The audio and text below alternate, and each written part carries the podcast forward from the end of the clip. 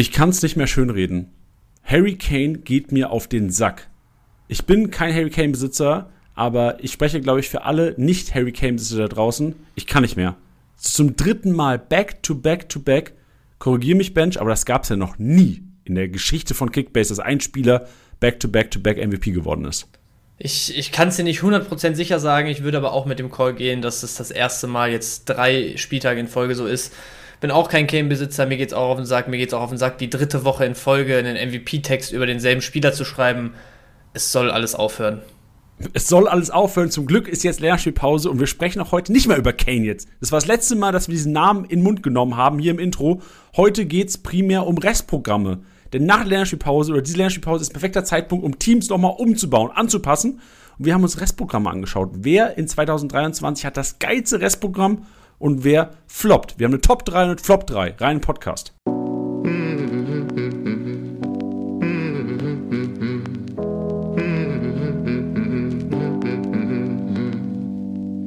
Spieltagssieger Besieger. Der Kickbase Podcast für die erste Fußball-Bundesliga. Mit deinen Hosts Bench und Janni. Powered by Tipico. Das Original. Guten Tag, Bench. Wie lief das Wochenende? Guten Tag, Janni. Es lief äh, durchwachsen, würde ich sagen. Nirgendwo so richtig weit oben dabei, nirgendwo so richtig abgesackt. Zweite Liga den ersten Spieltagssieg geholt. Also einen hey. ne, ne kleine, kleinen Euphorieschwung habe ich dann doch noch mitgenommen. Also alles in allem in Ordnung. Bei dir?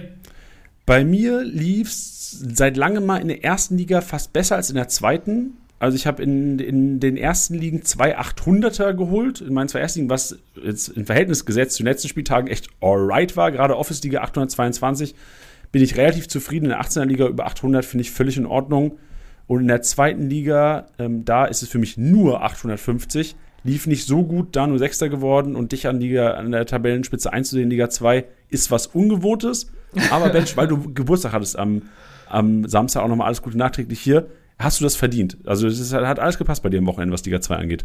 Ja, danke schön, Janni. Also nehme ich so mit und äh, da fällt mir noch eine weitere Sache ein, gerade wo du sagst, ja, 800 in der 18er Liga völlig solide. Gemessen an deinen Vorstellungen der letzten ein, zwei Wochen ist das aber nichts gewesen, oder? Richtig. Ich bin ja fest davon ausgegangen, dass ich Spieltag gewinne. Und ich bin auch noch davon überzeugt, ich hätte den easy gewonnen, wäre meine Bayern-Rechnung aufgegangen. Ich bin ja. ja. seit, also ich war letzte Woche Gnabry, Müller und Choupo-Moting-Besitzer. Und ich habe am Freitag den nach, also langfristig bin ich überzeugt, dass es das Richtige war. Ich habe am Freitag noch Raphael Boré bekommen und habe dann Chupo verkauft. Hätte und hätte, hätte Fahrradkette. So ist, ist scheiße, das am Montag zu sagen, aber mein Plan ist perfekt aufgegangen. Hätten Gnabry und Müller, die ja beide in der Startelf standen, perfekt aufgegangen, hätte ich einen Chupo noch gehalten, hätten die drei, so wie es erwartet wurde teilweise, vielleicht um 6-0 die Heiner auf den Platz gefegt, mit jeweils 300 oder jeder 250 dann hätte, weil der erste hat an diesem Spieltag nur 1160 gemacht bei uns, in der 18er Liga. Ey, und wirklich, also es waren 300 Punkte, die mir gefehlt haben und ähm, ich bin trotzdem zufrieden mit dem Spieltag. Trotzdem gebe ich dir recht, Bench. Ich habe mich weiter das Fenster gelegt letzte Woche, dass ich den gewinne. Hab's nicht gewonnen. Unterm Strich, scheiße gelabert. hätte, hätte Fahrradkette. Aber gut, ich wollte es nur einmal angesprochen haben. Damit haben wir es jetzt hier äh, äh, abgerappt. Deine, deine Ansagen und den Outcome ist, ist fein für mich. Aber weißt du, was mir am wichtigsten ist? Gerade wenn nee. ich jetzt hier mit dir im Podcast spreche, die sechs Punkte, die ich die du vor, vor mir bin. stehst. Ja, das ja. ist, die sechs Punkte bedeuten eigentlich nichts, aber dass ich eine Position vor dir stehe, tut mir einfach auch gut nach den, nach den Girassi-Geschichten, die ersten Spieltage bei dir. Ja, ja. Vor allem ist auch bitter, dass äh, der Spieltagssieger der engste Verfolger von mir ist und da wird es so langsam knapp. Also in der Office-Liga muss ich auch die ganze Zeit irgendwie so ein bisschen hin und her shiften und hatte jetzt auch diesen Spieltag wieder Dortmunder drin und einen Jan ziehe ich durch und der verliert jetzt auch wieder an Millionen ohne Ende und kurzfristig ist das Programm auch nicht so geil. Sprechen wir später noch drüber, aber da bin ich echt so ein bisschen am struggeln im Moment. Ja, du hast auch, also Leute, du hast auch zwei Frankfurter drin. Chai B, Max, auch nicht so geiles Programm. Reden wir auch später auch drüber. Silas, also du hast schon, du hast gute Leute drin, so Granit Chaka, Digga, Rohpunkte, Monster des Grauens am Wochenende. Aber du hast auch Leute drin, die, du hast kein Gerassi mehr. Also, du hast, statt Gerassi hast du Silas gefühlt. Und ich bin gespannt, ja. Mensch. Ich weiß nicht, ob du, wenn du, kannst du eine neutrale Prognose abgeben? Würdest du sagen, du gewinnst das Ding? Du hast ja noch fünf Spieltage, ne? Vier Spieltage. Also meinst du bis zum Winter, oder was? Ja, wir setzen ja zurück. Ja, äh, ich glaube, es wird sehr eng. Also jetzt äh, zum letzten Wochenende hatte ich ja schon viel umgemodelt. So, du hast gesagt, ich bin mit Silas, muss ich dann auch reingehen noch äh, in den Spieltag. Den habe ich übrigens mittlerweile verkauft. Ähm, ich hatte mir einen Barrero kurz vor Anstoß oder kurz vor Spieltag noch geholt, weil ich der Meinung war, der könnte gegen, gegen Darmstadt echt was holen. Hatte auch ein, zwei Abschlüsse, wo ich dachte, ja gut, wenn der sitzt, dann geht das natürlich auf. Mein schlechtester Trade letzte Woche war dann natürlich, dass ich mir einen Castells für 17 Millionen oder so geholt habe. Dafür einen, wen hatte ich abgegeben? Ich glaube, Schwäbe. Schwäbe von Köln hatte ich bis jetzt. Der macht dann natürlich am Wochenende irgendwie 180 und Castells geht da mit Minuspunkten raus. Also, weiß nicht, die, die, die Entscheidungen sind im Moment nicht mehr die richtigen, die ich treffe. Ähm, jetzt habe ich aber über die Länderspielpause, also Pavlenka mir heute noch mitgenommen. Mal gucken, was da so geht. Wenn der dann wieder fit werden sollte, habe ich auch wieder 10 Millionen über. Ähm, ja, ich, ich glaube, es passiert noch einiges in meiner Truppe bis zum nächsten Spieltag. Aber ganz neutral, glaube ich, sind meine Verfolger in einer besseren Position, was so die Jungs angeht, die wirklich mal einen 300-400er reißen können. Deswegen ähm, sehe ich mich schon in den Top 3 auf jeden Fall zum Winter, aber vielleicht nicht ganz oben. Hast du Transfermarkt gecheckt? Oder gescannt? Weißt du, wer auf dem Transfermarkt ist? Weil da ist Girassi oder was?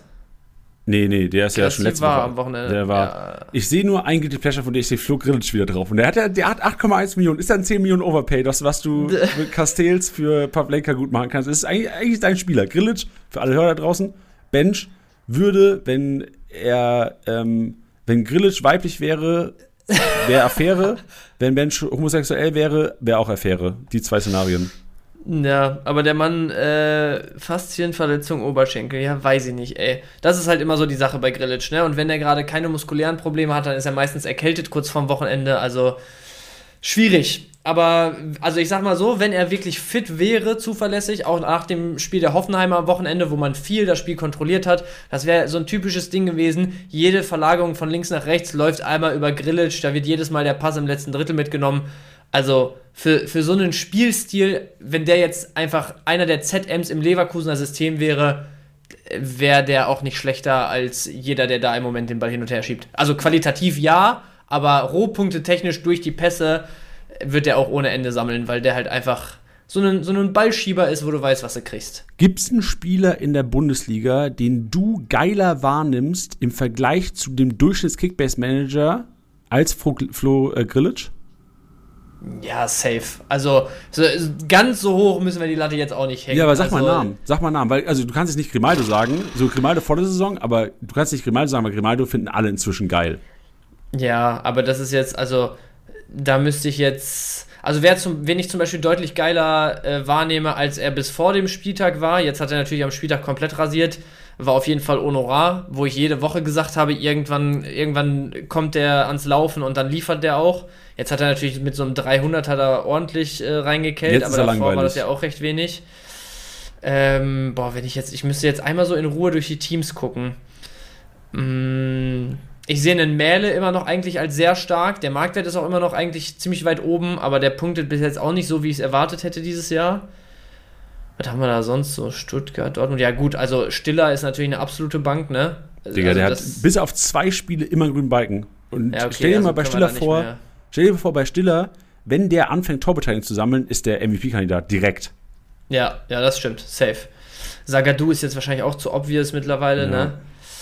Ähm, ich gucke gerade Hoffenheim, Augsburg, nee.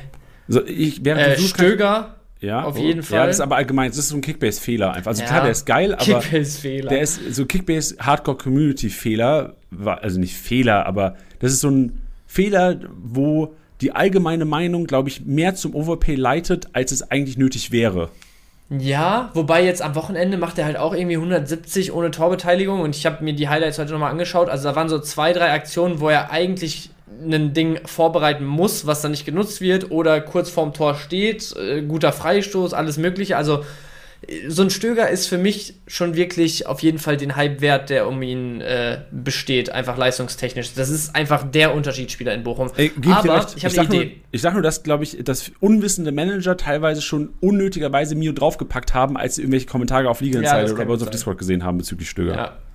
Das kann gut sein. Ich habe aber jemanden noch als perfekte Überleitung sogar zu einem Punkt, den wir noch aufnehmen Ich wollten. will meinen aber auch noch sagen, aber sag erst Dann mal sagst du deine. deinen zuerst. Ja, okay, nee, ich sage erst. Nee, dann mach will ich. Dann mach ich, weil wenn du die Überleitung hast, ist ja du. perfekt. Wenn du die Ja. Überleitung hast.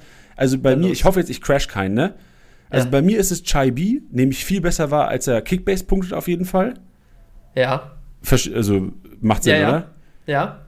Wen ich auch viel besser wahrnehme und immer wieder auch das ist auch ein Fehler in meiner Arbeit, glaube ich, Emil Forsberg. Ich sag, nee. denke mir immer wieder, Emil Forsberg, oh, der könnte doch, der könnte doch, aber der macht nie, nie, nie punktet der. Einmal im Jahr punktet der und dann ist es da, wo ich ihn wahrscheinlich nicht aufstelle. Aber Emil Forsberg ist immer so, oh, der wird ja, doch und ja, der könnte versteh's. doch. Und der, ich habe immer bei dem im Kopf, und das ist auch mein Fehler, ich habe immer bei dem im Kopf, oh, wenn er auf Platz schießt, ist der Elver. Und ich over, ich schätze es viel zu hoch ein, als es eigentlich Wahrscheinlichkeitsoutput in Kickbase-Punkten ist. Ja, verstehe ich. Vor allem, weil Forsberg hat man einfach als so diesen, diesen übertrieben cleveren Spieler so auf dem Schirm. Weißt du, das ist so, das ist so ähm, Schublade Reus und Co., wo du sagst, ja gut, das Tempo ist es jetzt nicht mehr mittlerweile, aber die treffen einfach in den richtigen Momenten eigentlich die richtigen Entscheidungen, die haben einen geilen Abschluss, das sind welche, die immer scoren können, irgendwie in jeder Minute des Spiels. Aber ähm, Forsberg hat dieses Jahr wirklich aus meiner Sicht absolut 0,00 bis jetzt ligamäßig äh, geliefert. Also ich sehe da nach dem Wochenende einen Baumgartner jetzt vor dem. Ich sehe den wahrscheinlich auf einem Level oder ein bisschen vor Carvalho wahrscheinlich noch, weil der ja so als der Herausforderer da im Moment gesehen wird. Aber äh, Forsberg macht für mich keinen Stich mehr die nächsten Wochen. Ja, also nicht, dass ich eine andere Meinung bin. Ich sage nur, dass das durchgängig mein Fehler ist, die letzten Jahre ja, ja. gefühlt schon. Ja, wer auf jeden Fall dieses Jahr ein Fehler auch von mir war am Anfang. Ich habe ihn zwar nirgendwo overpaid, nirgendwo bekommen. Äh, ich habe es, glaube ich, ein, zwei Mal versucht. Aber ähm, Paccarada habe ich viel erwartet dieses Jahr. Paccarada ja. ist für mich nämlich so ein bisschen so der Guerrero Light vor der Saison gewesen. Weißt du, so Spielmacher von da hinten raus. Köln zusätzlich auch noch mit klaren Zielspielern für die Flanken, die der auch letztes Jahr in Liga 2 geil geschlagen hat. Hat immer geile Standards gebracht. Linksfuß auch immer ein Argument, wenn du da nur noch ihn als Linksfuß auf dem Feld hast, dass der mal ein, zwei Standards bekommt und so. Da habe ich viel von erwartet dieses Jahr und den nehme ich aber auch weiterhin als jemand wahr, wo ich sage, wenn Köln wirklich mal es schafft jetzt den Ballbesitz mittelfristig hochzuschrauben in den Spielen. Wenn Köln wirklich mehr Offensivaktionen fährt, wenn Köln jetzt die Waldschmidts und Uts da rumlaufen hat, die mal einen kreativen Moment erzeugen können, dann kann ein Paccarada jemand sein, der halt davon profitiert, dass die Gegenspieler binden, dass die im Zentrum der gegnerischen Verteidigung stehen so und er dann halt mal seine Räume bekommt. Und ich habe das Gefühl, das war halt bis, bis jetzt dadurch, dass, dass Köln einfach insgesamt so underperformt hat, ähm, konnte der halt noch nicht so richtig Fuß fassen, wie es eigentlich sein sollte mit den Qualitäten, die er mitbringt. Ja, aber ich weiß nicht, wo, wo du hinleiten willst, aber Fakt ist halt auch, Dominik Heinz hat Back-to-Back -back gestartet. Paccarada ja, das ist, das ist kein, keine Spielzeit in Bochum bekommen. Und ich erinnere mich auch, ich war ja Paccarada-Besitzer letztes Jahr auch in der zweiten Liga bei St. Pauli. Ja. Und der war schon, also dadurch, dass er halt alle Standards getreten hat ähm, und St. Pauli hat einfach einen enorm und jetzt kommt es nämlich anderen Fußball gespielt als der FC. Ja. Ähm, obwohl ich dachte, und da war auch mein Fehler, wahrscheinlich auch der Manager vielen, vielen, äh, vieler Kickbase-Manager, eigentlich liegt der dem Spielstil von Köln liegt Paccarada, weil Köln wirklich Flanken, Flanken, Flanken, Flanken, Flanken, Flanken. Und was ist Paccaradas beste Disziplin auf der Welt? Flanken, Flanken, Flanken, Flanken, Flanken, Flanken, Flanken. Aber überraschenderweise, und wir alle haben am Freitag gesagt, Bench, wir auch diskutiert drüber, wen sehen wir starten? Heinz nochmal oder Paccarada? Wir haben gesagt, no, Heinz war vielleicht eher so eine Variante, die du da mal stellst, Gegner bezogen. Gegen Bochum, boah, mach doch Paccarada wieder rein. Aber nee, Heinz gespielt, Heinz auch durchgespielt, Paccarada keine Spielzeit bekommen. So, was machst du als Paccarada-Besitzer? Du verkaufst ja. ihn jetzt, suchst eine Alternative. Verkauf ihn jetzt und das war die Überleitung, die ich hatte, weil wir nämlich auf unserem Discord-Server auch ähm, in dem STSB-Channel eine Anfrage bekommen haben. Ich glaube, Candy war es ähm, der gefragt hat, ey, was machen jetzt mit Paccarada? So, nehmt es gerne mal mit in den Podcast rein. Hiermit nehmen wir es in den Podcast rein. Und mein Call wäre auch, wie du gerade gesagt hast, das eine Spiel haben wir alle wahrgenommen als ähm, mal einen kleinen Denkzettel für Paccarada oder mal, ne, wie du es gesagt hast, einfach mal reinschmeißen, ein bisschen über Mentalität noch mehr kommen bei einem Dominik Heinz. Paccarada hat jetzt aber am Wochenende keine einzige Minute bekommen. Das wird darin resultieren, dass er auf jeden Fall ordentlich an Marktwert einbüßt jetzt über die Länderspielpause. Und so wie es für Köln lief jetzt, würde ich auch behaupten, dass es zumindest ein realistisches Szenario ist, dass ein Heinz auch erstmal dann das nächste Spiel auf der Linksverteidigerposition bekommt, wenn sich die Eindrücke jetzt über die nächsten ein, zwei Wochen weiter so verfestigen für Baumgart. Deswegen ähm, wäre Paccarada jetzt für mich jemand, den ich sogar abgeben würde. Ich denke mal, der sinkt jetzt bestimmt so auf 6 Mio Marktwert oder so. Und selbst wenn sich dann abzeichnet, dass er irgendwie wieder mehr Schnitte hat, dann kriegst du ihn dann auch für eine Mio oder zwei über Marktwert maximal wieder und dann liegst du immer noch unter dem Wert, den er aktuell hat. Ja, also ich bin ein bisschen traurig um Packerada, weil zum ja. einen, also ich glaube, das ist im Podcast, im zweiten Podcast auch schon auf zum Wort gekommen, wir zocken gemeinsam Packerada auch in der Kickbase-Liga, in der zweiten Liga ja. dieses Jahr. Und da ist er auch letzter geworden am Wochenende. Also er hat momentan kein einfaches, äh, kein einfaches Kickbase-Leben und kein einfaches berufliches Leben. Aber ich glaube, da, um eine positive Note zu enden, ist trotzdem einer, der auf jeden Fall nochmal krankheitsrelevant werden kann dieses Jahr und vor allem auch in der Rückrunde wieder. Also jetzt kurzfristig, nee, langfristig auf dem Schirm haben. So machen wir's. Gut. Hast du noch eine kranke Überleitung oder muss ich wieder Überleitung hier reinschwingen? Jetzt musst du hier die Überleitung wieder reinschwingen. Okay, bevor wir zu Benchs Maschinenraum gehen, müssen wir Tacheles reden. Und zwar ohne eigene Meinung einfach mal ähm, Kickbase ein bisschen erklären. Denn es gab eine Situation, Bench, am Wochenende, die vielleicht für den einen, und ich bin auch immer Ritter der Gerechtigkeit, unfair war. Kannst du mal so ein bisschen Licht ins Dunkle bringen? Ja, ähm, und zwar geht es darum, dass ähm, Wind einen Abschluss hatte am Wochenende, wo der Torwart am Ende, äh, wo der Torwart, wo der Schiri am Ende dann auf, den, auf die Eckfahne gezeigt hat, Ecke für Wolfsburg dann auch gegeben hat, wo eigentlich aber kein Gegner mehr dran war. So, ich habe eben auch tatsächlich sogar nochmal mit unseren Kollegen von Opta slash StatsPerform gesprochen ähm, und habe mir da nochmal alles zu 100% rückversichern lassen, bevor wir hier jetzt Quatsch erzählen. Aber das Problem an der Stelle ist natürlich, der Schiedsrichter trifft die Tatsachenentscheidung, dass es eine Ecke gibt, dass ein Gegner noch am Ball gewesen sein muss. Faktisch war zwar keiner am Ball, trotzdem muss sich dann StatsPerform slash Opta als Datendienstleister halt an diese Fehlentscheidung des Schiris sozusagen halten und muss, muss diese sozusagen mittragen statistisch, weil du ja nicht sagen kannst, da war keiner mehr dran, aber es gibt jetzt Ecke. Ich meine, es gibt ganz, ganz viele verschiedene Interessengruppen. Es gibt Föderationen, für die die Daten erhoben werden. Es gibt Wettanbieter, für die die Daten erhoben werden. Es gibt Kickbase und Co. Apps und äh, Plattformen, für die diese Daten erhoben werden. Und natürlich haben beispielsweise, ich sage jetzt einfach mal so stumpf, hat eine Föderation vielleicht ähm, eher das Interesse sozusagen, dass auch die Schiris der Föderation gut dastehen und so weiter und so fort und da nicht irgendwelche Fehlentscheidungen dann über solche Datenerfassungen unnötig krass angeprangert werden.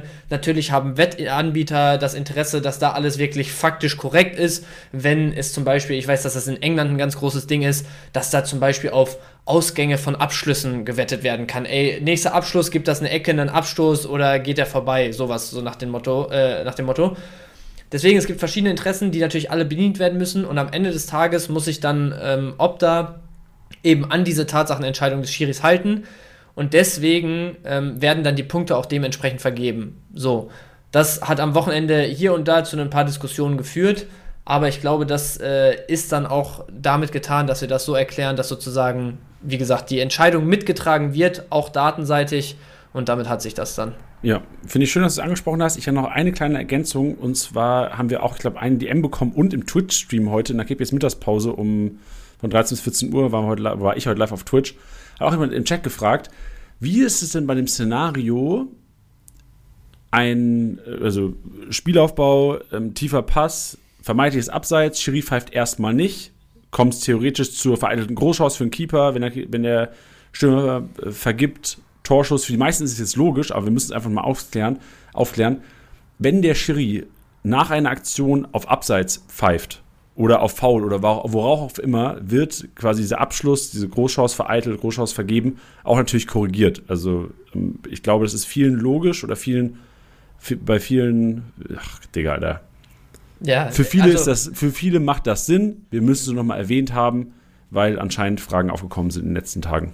Genau. Also ich glaube, kurz in einem Satz kann man sagen, die Aktion, die der Schiedsrichter dann abpfeift, auch wenn es im Nachhinein ist, ist Richtig. sozusagen das Ende der Aktion und alle Punkte, die danach noch gekommen wären, haben ja im Prinzip keinen Einfluss mehr auf das Spielgeschehen und werden deswegen auch nicht bewertet. Richtig. So. Und auch wenn es eine Fehlentscheidung war, scheißegal, ist so. Halten wir uns dran, halten wir nur nicht wir, nicht nur wir uns dran, sondern auch die Wettanbieter. Bench hast schon gesagt.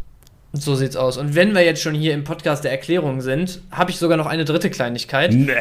Doch, und zwar gab es da auch ähm, ein bisschen was am Wochenende und das ist irgendwie tatsächlich jede Woche äh, so Thema in unseren DMs, wo ihr uns dann schreibt und fragt oder vielleicht auch ähm, ja, fordert, dass Dinge anders bewertet werden. Und ich verstehe das oder wir verstehen das natürlich absolut, dass Leute auch das erste Mal in diese Situation kommen, dass viele Leute neu dabei sind. Deswegen erklären wir es jetzt hier nochmal, auch wenn auch das viele wissen. Die Boni, die positionsbezogenen Boni, sei es ein zu Null Bonus äh, am Ende des Spiels, sei es eine Vorlage, die positionsbezogen bewertet wird, oder, oder, oder, die richten sich immer nach den realtaktischen Aufstellungen. Und das, der, das Paradebeispiel in den letzten Wochen ist natürlich Grimaldo dafür. Der scored ohne Ende, ist natürlich in der App und ja, faktisch durch seine Ausbildung, durch seine Position in den letzten Jahren und so weiter und so fort, ist er eigentlich ein Linksverteidiger. Ist deswegen auch als Abwehrspieler sozusagen in der App solange Leverkusen aber in diesem extrem offensiven 3 ja, 3-4-2-1, wenn man es so nennen möchte, ähm, agiert, sind die beiden Schienenspieler auf der Außenbahn, also meistens Frimpong und Grimaldo, realtaktisch nur mal auf Höhe von Mittelfeldspielern, von äußeren Mittelfeldspielern angesiedelt und werden deswegen realtaktisch auch als diese bewertet, wenn es in der Situation halt äh, ja, so ist oder wenn, wenn die in der Situation oder in der Spielphase da eingesetzt werden. Deswegen wird dann beispielsweise auch ein Grimaldo, wenn er trifft von dieser Position aus, so bewertet, als äh, wäre er ein Mittelfeldspieler, weil das eben ja realtaktisch einfach der Fall ist. Und auch das äh, ja, wird sich nicht ändern und ist so korrekt bewertet und nicht unbedingt äh, an die Position als Spieler in der App sozusagen gebunden. Genau, und wenn ihr jetzt euch sagt, ja, wo sehe ich denn, wie die realtaktisch spielen, kann ich nur SofaScore empfehlen. Das ist eine App, die ihr euch einfach aufs Smart Smartphone ziehen könnt. Und da seht ihr beispielsweise, wenn ihr realtaktische Aufstellung, also ihr geht auf ein Spiel, geht auf Aufstellung und dann gibt es dann die durchschnittlichen Positionen der Spieler, aka realtaktische Aufstellung. Da seht ihr unter anderem bei Leverkusen enorm interessant, dass Grimaldo und Frimpong fast auf Wirtshöhe agiert haben. Also Palacios und Chaka waren defensiver als die bei uns als Abwehrspieler eingeordneten Grimaldo und Frimpong. Zeigt auch, was für einen geilen Fußball Leverkusen gegen Union und vor allem Kickbase-relevanten Fußball für die Außenverteidiger Frimpong und Grimaldo gezockt haben. So sieht's aus. Und ich glaube, damit haben wir es jetzt auch für heute hier mit unserem, mit unserem Regeltalk und äh, diven mal rein in die Geschehnisse des Wochenendes, oder? Ja, mal weg von Schule und immer Sachen erklären. Lass mal Emotionen walten im Maschinenraum. Benchs Maschinenraum.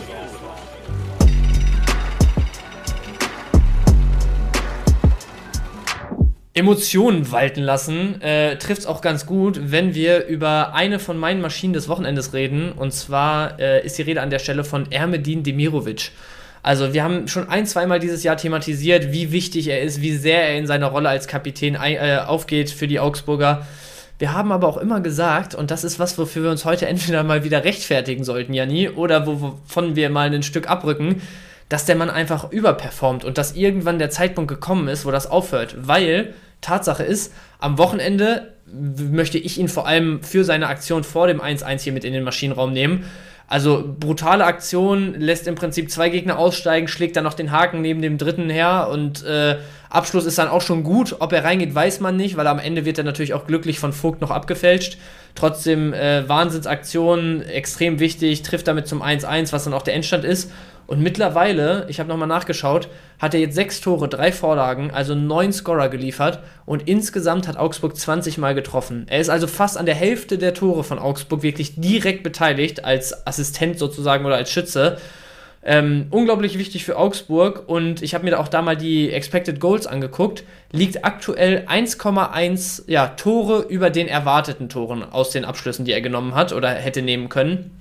Ähm, und jetzt ist mal so die Frage an dich, Janni. Also bleibst du weiterhin bei der Aussage, dass der eben überperformt und diese 1,1 Expected Goals auch ja, Ergebnis dessen sind und sich das dann irgendwann ein bisschen einpendelt oder macht er so weiter?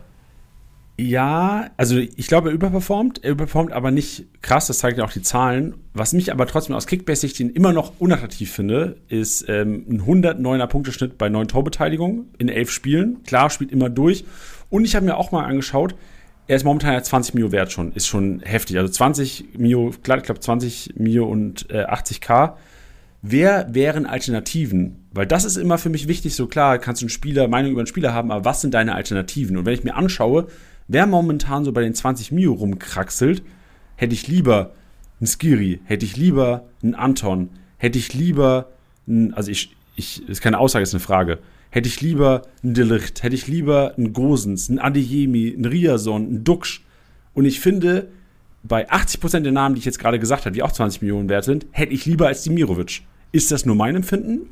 Also ich, ich lasse mich, weil die Zahlen überzeugen mich nicht. Und eigentlich bin ich ein Manager, der so ein, versucht, eine Kombi zu machen aus, okay, statistikbasiert, aber auch enorm gefühlsdriven ist eigentlich, was Aufstellung angeht.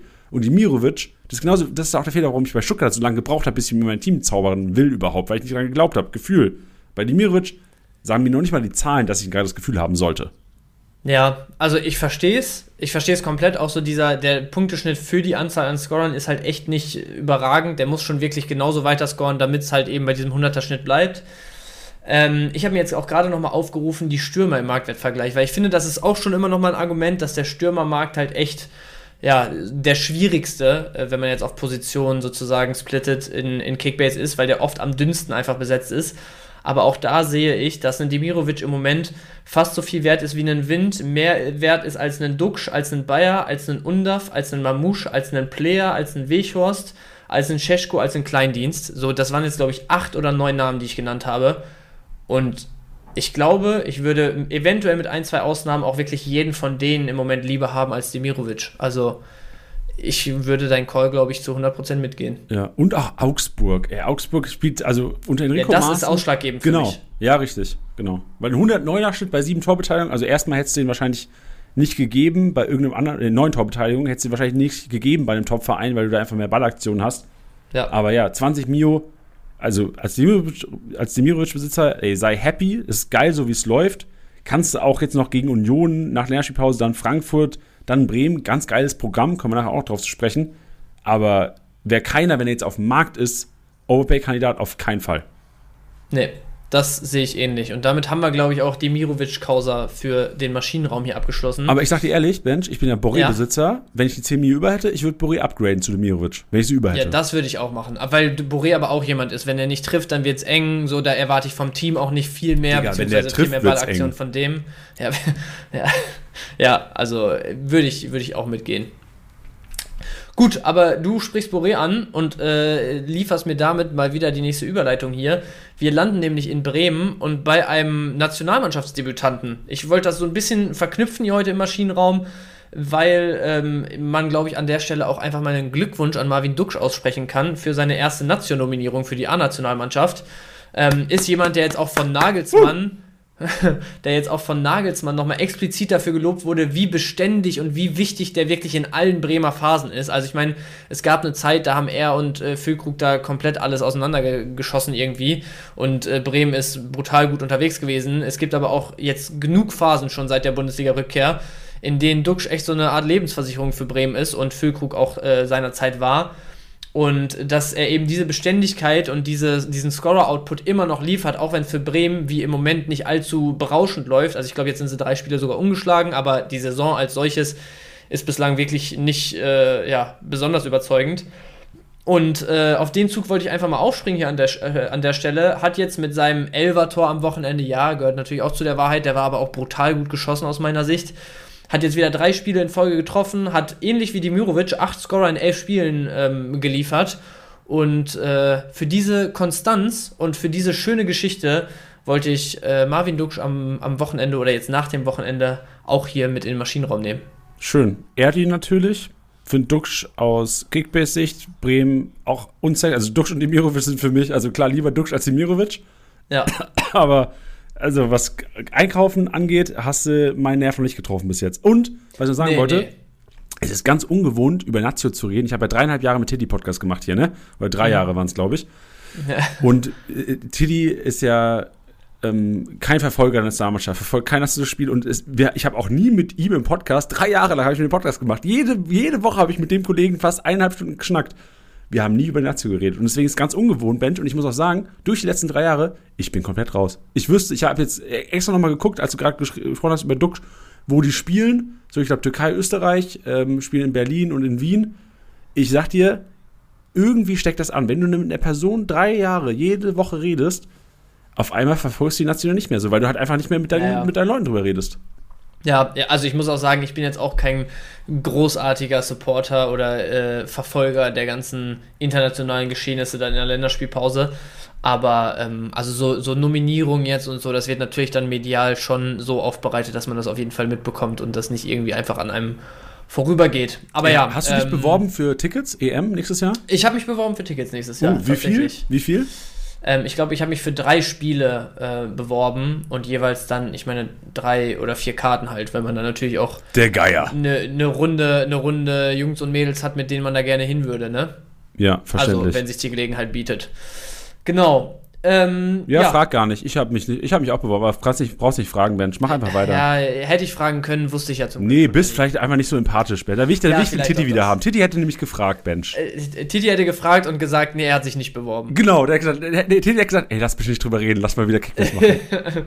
ja, aber ich will trotzdem noch ganz kurz diesen Vergleich ziehen, weil das trifft es ganz gut, wo du gerade nochmal gesagt hast, Dux und Demirovic Bremen und Augsburg von der Spielanlage und so her ähnlich unsexy für mich.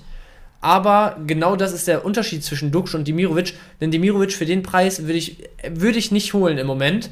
Ein Duxch dürfte ähnlich viel wert sein, denke ich mal. Habe ich jetzt gerade nicht mehr genau auf dem Schirm.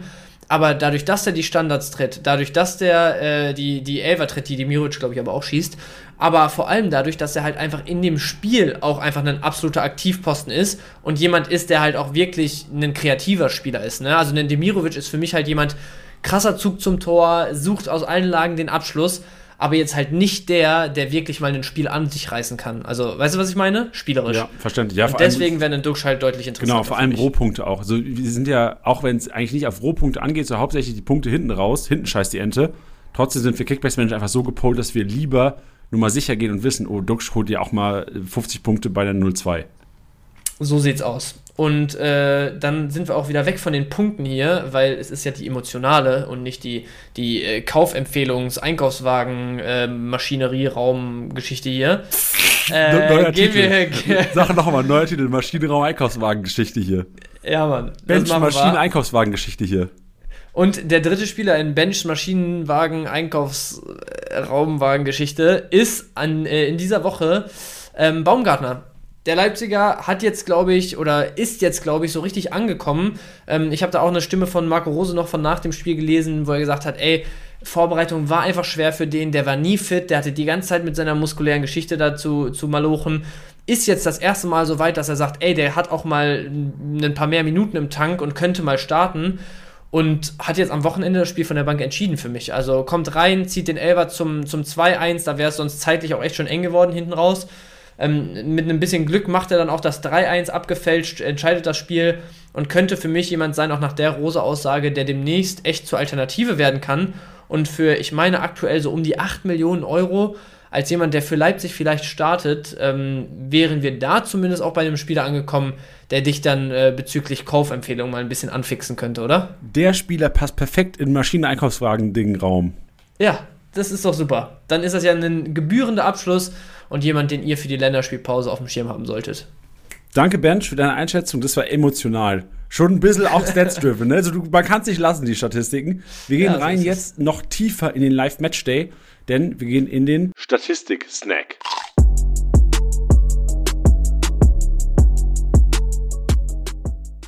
Und Bochum hat mich komplett hops genommen. Ich habe die ganze letzte Woche gepredigt, gegen Köln punkten die IVs immer enorm guter Gegner. Wer gewinnt den Abwehrboss? Chabot Hübers. Digga, am I a joke to you, Kickbase? Also Chabot mit 22 Aktionen, also ist, müssen wir uns vielleicht korrigieren, ist vielleicht gegen Köln und Bochum punkten die IVs enorm gut. Denn Chabot 22 Aktionen, 97 Punkte vor Hübers, 19 Aktionen, 82 Punkte vor Friedel gegen Frankfurt Bench. Und da bin ich brauche ich so ein bisschen auch deine Einstellung. Ich habe das Spiel gestern nicht gesehen, leider am Sonntag. Ich habe das in, der, in den Highlights heute Morgen gesehen, habe die Extended Highlights in der Sportschau geguckt. Mir ist aber nicht aufgefallen, dass die Frankfurter da so viel reingeflankt haben. Hat Frieden einfach ein gutes Spiel gehabt oder hast du, hast du dieselben Voraussetzungen, eine Aussage zu treffen wie ich? Ich habe also eins zu eins dieselben Voraussetzungen. Ich habe auch gerade überlegt, es waren so ein, zwei Geschichten, ähm, relativ zu Beginn hat er auf jeden Fall einen Ball geblockt, wo Mamouche, glaube ich, schießt und noch irgendwie Handelver fordert, der natürlich keiner war, aber ähm, so geblockte Schüsse bringen natürlich auch immer viele Punkte wirklich hier im Abwehrboss, wenn du da so zwei, drei davon schon, schon eingestreut hast über die 90 Minuten. Deswegen, ich könnte mir vorstellen, dass es über solche Dinge viel lief, weil ansonsten ist Frankfurt wirklich nicht das Team, was da, ich sag mal, viele Bälle hoch reinspielt, dass du da Klärungsaktionen hast oder so. Natürlich wird am Boden viel kombiniert, aber auch da, also Chaibi hatte eine relativ schwache Punkteausbeute, worauf, woraus ich jetzt mal schließen würde, dass der nicht allzu viele Aktionen im letzten Drittel hatte. Oder die haben halt wirklich jeden Ball da im letzten Drittel an den Marco Friedl verloren. Aber wäre jetzt alles Mutmaßung, bin ich auch nicht so deep drin, leider. Also ich habe mir, während du gerade gesprochen hast, den Live-Match angeschaut und du hattest recht, drei geschüsste, äh, geschüsste Blocke, drei Schüsse geblockt. Bedeutet, wenn du die subtrahierst, hast du äh, 46 und dann hast du den Marco Friedl, wo Marco Friedl ist. Also es ist ein Ausreißer aufgrund Schüsse geblockt, aber trotzdem aus Kickbase jetzt kein, keine Erkenntnis, die uns langfristig nee. weiterhilft. Nee, aber das nehmen wir so mit.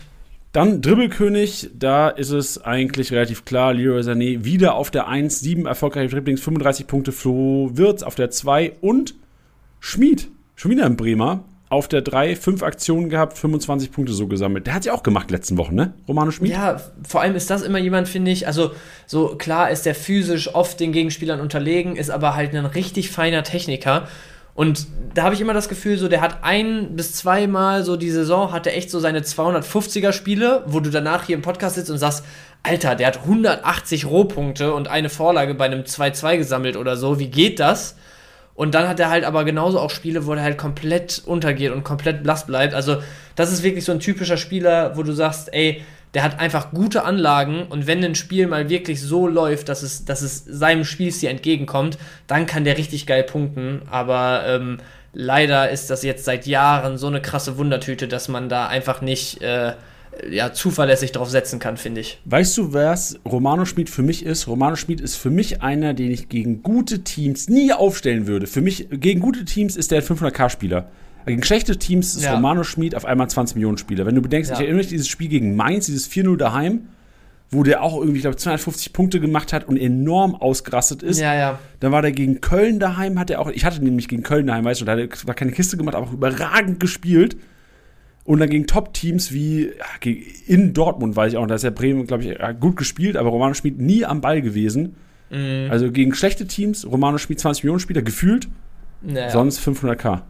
Ja, gegen an wen der mich so ein bisschen erinnert, wenn ich jetzt so genauer noch drüber nachgedacht habe, so von der Art Fußball zu spielen, von den Wegen, die der macht, von dem, von dem Bewegungsapparat, den der hat, ist das für mich so ein, so einen Baumjohann, so einen Marco Marin in den Zeiten, wo die halt nicht komplett overperformed haben, sondern auch immer dieses, dieses so, ich will jetzt nicht sagen falsche Versprechen waren, aber ne, du weißt, was ich meine. Man hat denen immer viel zugetraut, aber geliefert haben sie dann am Ende irgendwie doch relativ selten. Und äh, von der Art und Weise zu spielen und so, wie ich die in dieser Zeit, die ich gerade beschrieben habe, erlebt habe, das ist eigentlich Romano Schmid im Moment als Kickbase-Spieler. Ey, geiler Take. Weißt du, was Romano Schmid ist? Romano Schmid ist der beste Trainingsspieler Deutschlands. Also im Trainingsspiel, wo nicht auf die Knoche gegangen wird, wo so ein bisschen mehr Raum gelassen wird, ist Romano ja. Schmid wahrscheinlich einer, der du im Training denkst, Digga, was, wie, der spielt, der spielt keine Champions League? Ja, Aber ja, dann, stimmt. wenn dann äh, auf einmal ein Chaka ankommt und Palacios am nächsten Spieltag mit Leverkusen, dann hast du keinen Spaß mehr. Dann kracht's. Dann kracht's. Mensch, da haben wir uns ein bisschen äh, aufgehalten am Romano Schmid. Wir machen weiter mit Torenrich. Harry Kane. Ich wollte den Namen nicht sagen. Den, das ist so der Lord Voldemort des Podcasts heute. Ja, Über wirklich. den, den wir nicht ansprechen, hier macht sechs Abschlüsse, 61 Punkte, gewinnt somit die Kategorie Tor hungrig vor Demirovic. Fünf Schlüsse oder Abschlüsse, dazu zählt geblockter Schuss, Tor weit, äh, Schuss weit am Tor vorbei, knapp am Tor vorbei und natürlich auch äh, auf die Kiste. 58 Punkte so geholt und Wind auch dabei. Ist mir am Freitag gar nicht aufgefallen. Also klar, wenn was ging, dann Wind, aber eher so Verzweiflungsdinger. Aber klar, Ver Verzweiflungsdinger bringen auch Kickbase-Punkte. Ja, so ein, zwei hat er sich auch aus der zweiten Reihe genommen, waren auch tatsächlich ein, zwei gute dabei. Also Wind ist im Moment, finde ich, wieder so ein bisschen auch der Spieler, der er ganz zu Beginn, wo er da im Winter kam, war, wo du echt gesagt hast, das ist mal wieder ein Stürmer, der auch einfach nicht unbedingt äh, die, die Tore braucht, weil der halt wirklich aus allen Lagen zum Abschluss kommt und es auch Stimmt, oft versucht, ja. so, weißt du? So, der, der sammelt Stimmt halt die Punkte recht. auch ohne Scorer. Und äh, zwischendurch hat er dann so ein bisschen abgebaut, mittlerweile in einem also ist jetzt schwer zu sagen, nach einem 0-4 in Gladbach, die jetzt auch nicht unbedingt beständig sind, aber in einem grundsätzlich funktionierenden Wolfsburger System ist ein Wind echt wieder jemand, wo man keine Bauchschmerzen mit haben muss, den aufzustellen. Ja, das stimmt. Und vor allem auch in Bezug auf Stürmermangel, einer, den man für 24 Millionen auf jeden Fall immer noch empfehlen kann. Also jetzt. Ja. Programm, reden wir auch später drüber, nach der Spielpause gegen Leipzig. Nicht so geil, aber dann auswärts gegen Bochum, daheim gegen Freiburg. Machbar und eventuell auch zweiter Kisten erwartbar bei den nächsten drei Spielen. Ja. Flankengott haben wir dann. Und da ist äh, Leroy Sané auch vorne. Vor Honorar, vor Marmouche. Aber Marmouche hat auch nur mit drei Flanken. Also generell Leroy Sané, Honorar, keine Überraschung für uns. Lufthoheit, Kleindienst. Alter. Also Heidenheim, da hatte ich kurz Gänsehaut. Das war ja, ja. dieser Doppelpunch, da dachte ich, Alter, geil, Alter, mach die Meisterschaft spannend, Leute. Lass die Leverkusen noch mal ein bisschen ran da. Aber dann ja, wurde es auch wieder relativ einseitig, ne? Ja, aber ich habe trotzdem auch so deine Worte von Donnerstag und Freitag letzte Woche im Kopf gehabt, wo du so meintest, ey, die Heidenheimer, die kennen das, solche Spiele zu, zu bestreiten und die, denen gefällt, also was heißt denen gefällt das, ne? Aber die können damit arbeiten, mit wenig Ballbesitz, mit viel Malochen, mit ein paar Aktionen. Und äh, gerade auch was die Punkte angeht, also Kleindienst, ich habe es jetzt gerade nicht mehr vor mir, Aber da dachte ich echt gestern, als ich reingeguckt 173. habe. 173. Ja, 173 Punkte. Klar, eine Kiste dabei, aber trotzdem verlierst du am, am Ende des Tages und bist eigentlich so der Zielspieler und derjenige, der von den Bayern-Innenverteidigern dann aufgefressen wird in Summe und halt einfach keine Punkte holt, weil du immer allein auf weiter Flur bist. 173 Punkte sind so eine kranke Ansage gegen Bayern bei einer Niederlage. Also dicke Props auf jeden Fall dafür. Ja, Kleindienst gewinnt die Lufthoheit vor Davy Selke, der zwar die Kiste mit dem Fuß macht, trotzdem 10 Luftzweikämpfe geführt. Wir haben ihn nicht in der Startelf erwartet, ne?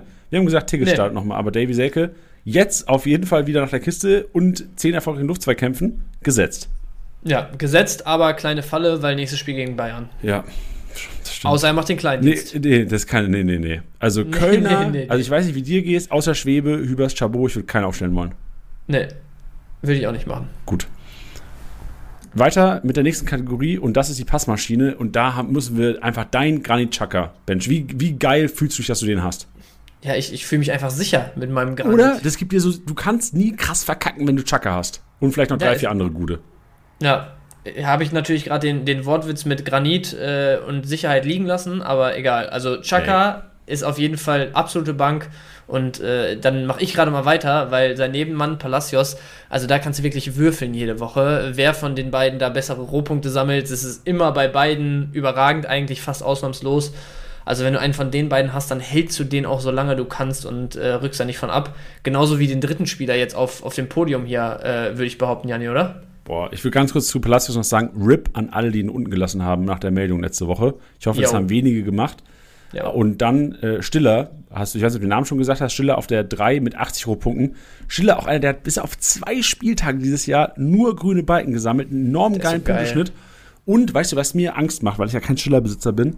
Was ist, wenn der anfängt, äh, Torbeteiligung zu sammeln? Wenn der anfängt, ja. Kisten zu sammeln, Digga, dann ist es auf einmal ein 30-Millionen-Spieler. Und, und vor allem hat er die Aktion. Um ja, deswegen, ich wundere mich also auch. Ich, auch am Wochenende gegen ja. Dortmund, ich habe so zwei, drei Bälle im Kopf, wo Safe. er irgendwie den einen so von der linken Seite hinter der letzten Kette her und ich weiß gar nicht, wen er in Szene setzt, aber absolut hundertprozentige Torchance, wovon Stuttgart ja am Anfang eh einige versiebt hat.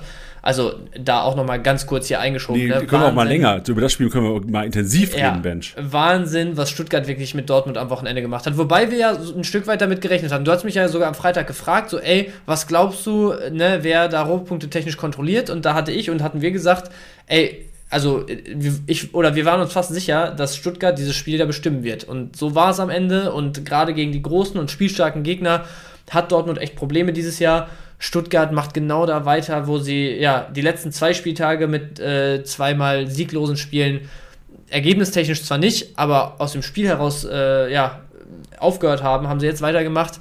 Spielen gefühlt jeden Gegner in dieser Liga, außer es geht gegen die ganz, ganz weit oben stehenden, äh, absolut an die Wand. Und das war einmal mehr beeindruckend, finde ich.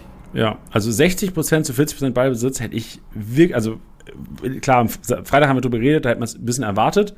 Aber ja. dass generell Stuttgart mal mehr Ballbesitz hat als Dortmund, der Gegner, nicht für möglich gehalten. Und vor allem diese Überlegenheit. Also Dortmund ja. hat ja wirklich, dieses 1-0 für Dortmund war ja die erste Chance, aus dem die. Nichts. Also genau, aus dem Nichts. Und dann, das Geile fand ich auch aus Stuttgarts Sicht, also ich bin ja komplett neutral, ich habe auch keinen Stuttgarter leider in, in Kickbase. Aber das Geile fand ich, äh, für Stuttgart. Die haben einfach weitergemacht. Die war da scheißegal, dass da 1-0 steht. Die haben weiter angelaufen, angelaufen, angelaufen, angelaufen und dann sind sie halt in Kobel ab und zu mal reingerannt und dann gab es die Elbe. Kobel war auch Wahnsinn, ne? Also Kobel war die einzige Personalie, die dafür verantwortlich war, dass du nicht mindestens vier oder fünf ja, Stück ey, du hättest ja nach, nach, nach zehn Minuten hättest du schon 2-0 hinten liegen können. Ja, ja. Also, aber auch Wahnsinn, was die an Elvern im Moment versieben. Ne? Also ich glaube, du hast jetzt schon drei mit Undaf, Fürich und Silas, hast du schon drei Schützen in der Liga dieses Jahr nach elf Spieltagen, die einen Elver vergeben haben. Das ist schon auch hart. Aber zum Glück aber ist Girassi back. trotzdem. Ja, so sieht's aus. Ähm, und wenn du sagst gerade Girassi back, dann will ich auch noch kurz bei Stuttgart bleiben, weil ich einmal jetzt deine Meinung einfach dazu haben möchte. Oh, nee, nüchtern. Ich ahne schon. Undaf Girassi, was, ja. was passiert da jetzt die nächsten Wochen? Also, der einzige Weg, dass beide auf dem Platz stehen, ist Viererkette. Und ich glaube, mein, also meine Tendenz wäre 70% Viererkette wird gezockt, weil Undaf, bester Mann auf dem Platz gewesen am Wochenende. Mhm. Girassi setzt nicht auf die Bank. Für mich ist das Umstellung auf Viererkette, beide zocken. also 4-4-2 siehst du dann, oder was? Ja. Okay. Und warum, ja. warum nicht so einen 3-5-2? Also drei, dann stellst du drei fünf, Innenverteidiger. Zwei, ja, weil dann fehlt entweder Milo für oder Führig auf linke Schiene wieder. Ja, ja, Führig Schiene, äh, andere Seite Wagnumann oder Stenzel kann das theoretisch auch spielen oder Silas oder Leveling, wenn gut in Form. Hast eine Doppelspitze und hast im Prinzip drei zentrale Positionen für Karasor, für Stiller und für Milo frei.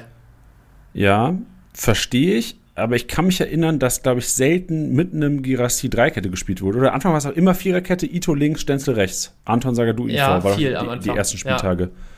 Viel. Und aber, dann, also ich, ich glaube ah, du meinst, einfach, dass du, okay, sorry, dass du, sag nochmal das System, welches 352. 352. Das heißt, Ito Sagadu, Anton IV, dann ja. links Fürich oder Mittelstadt, rechts Stenzel Wagnumann dann ja. mit Dreikette sehe ich Wagnermann vor dem Stenzel. Viererkette ja, wäre Stenzel oder Wagnermann.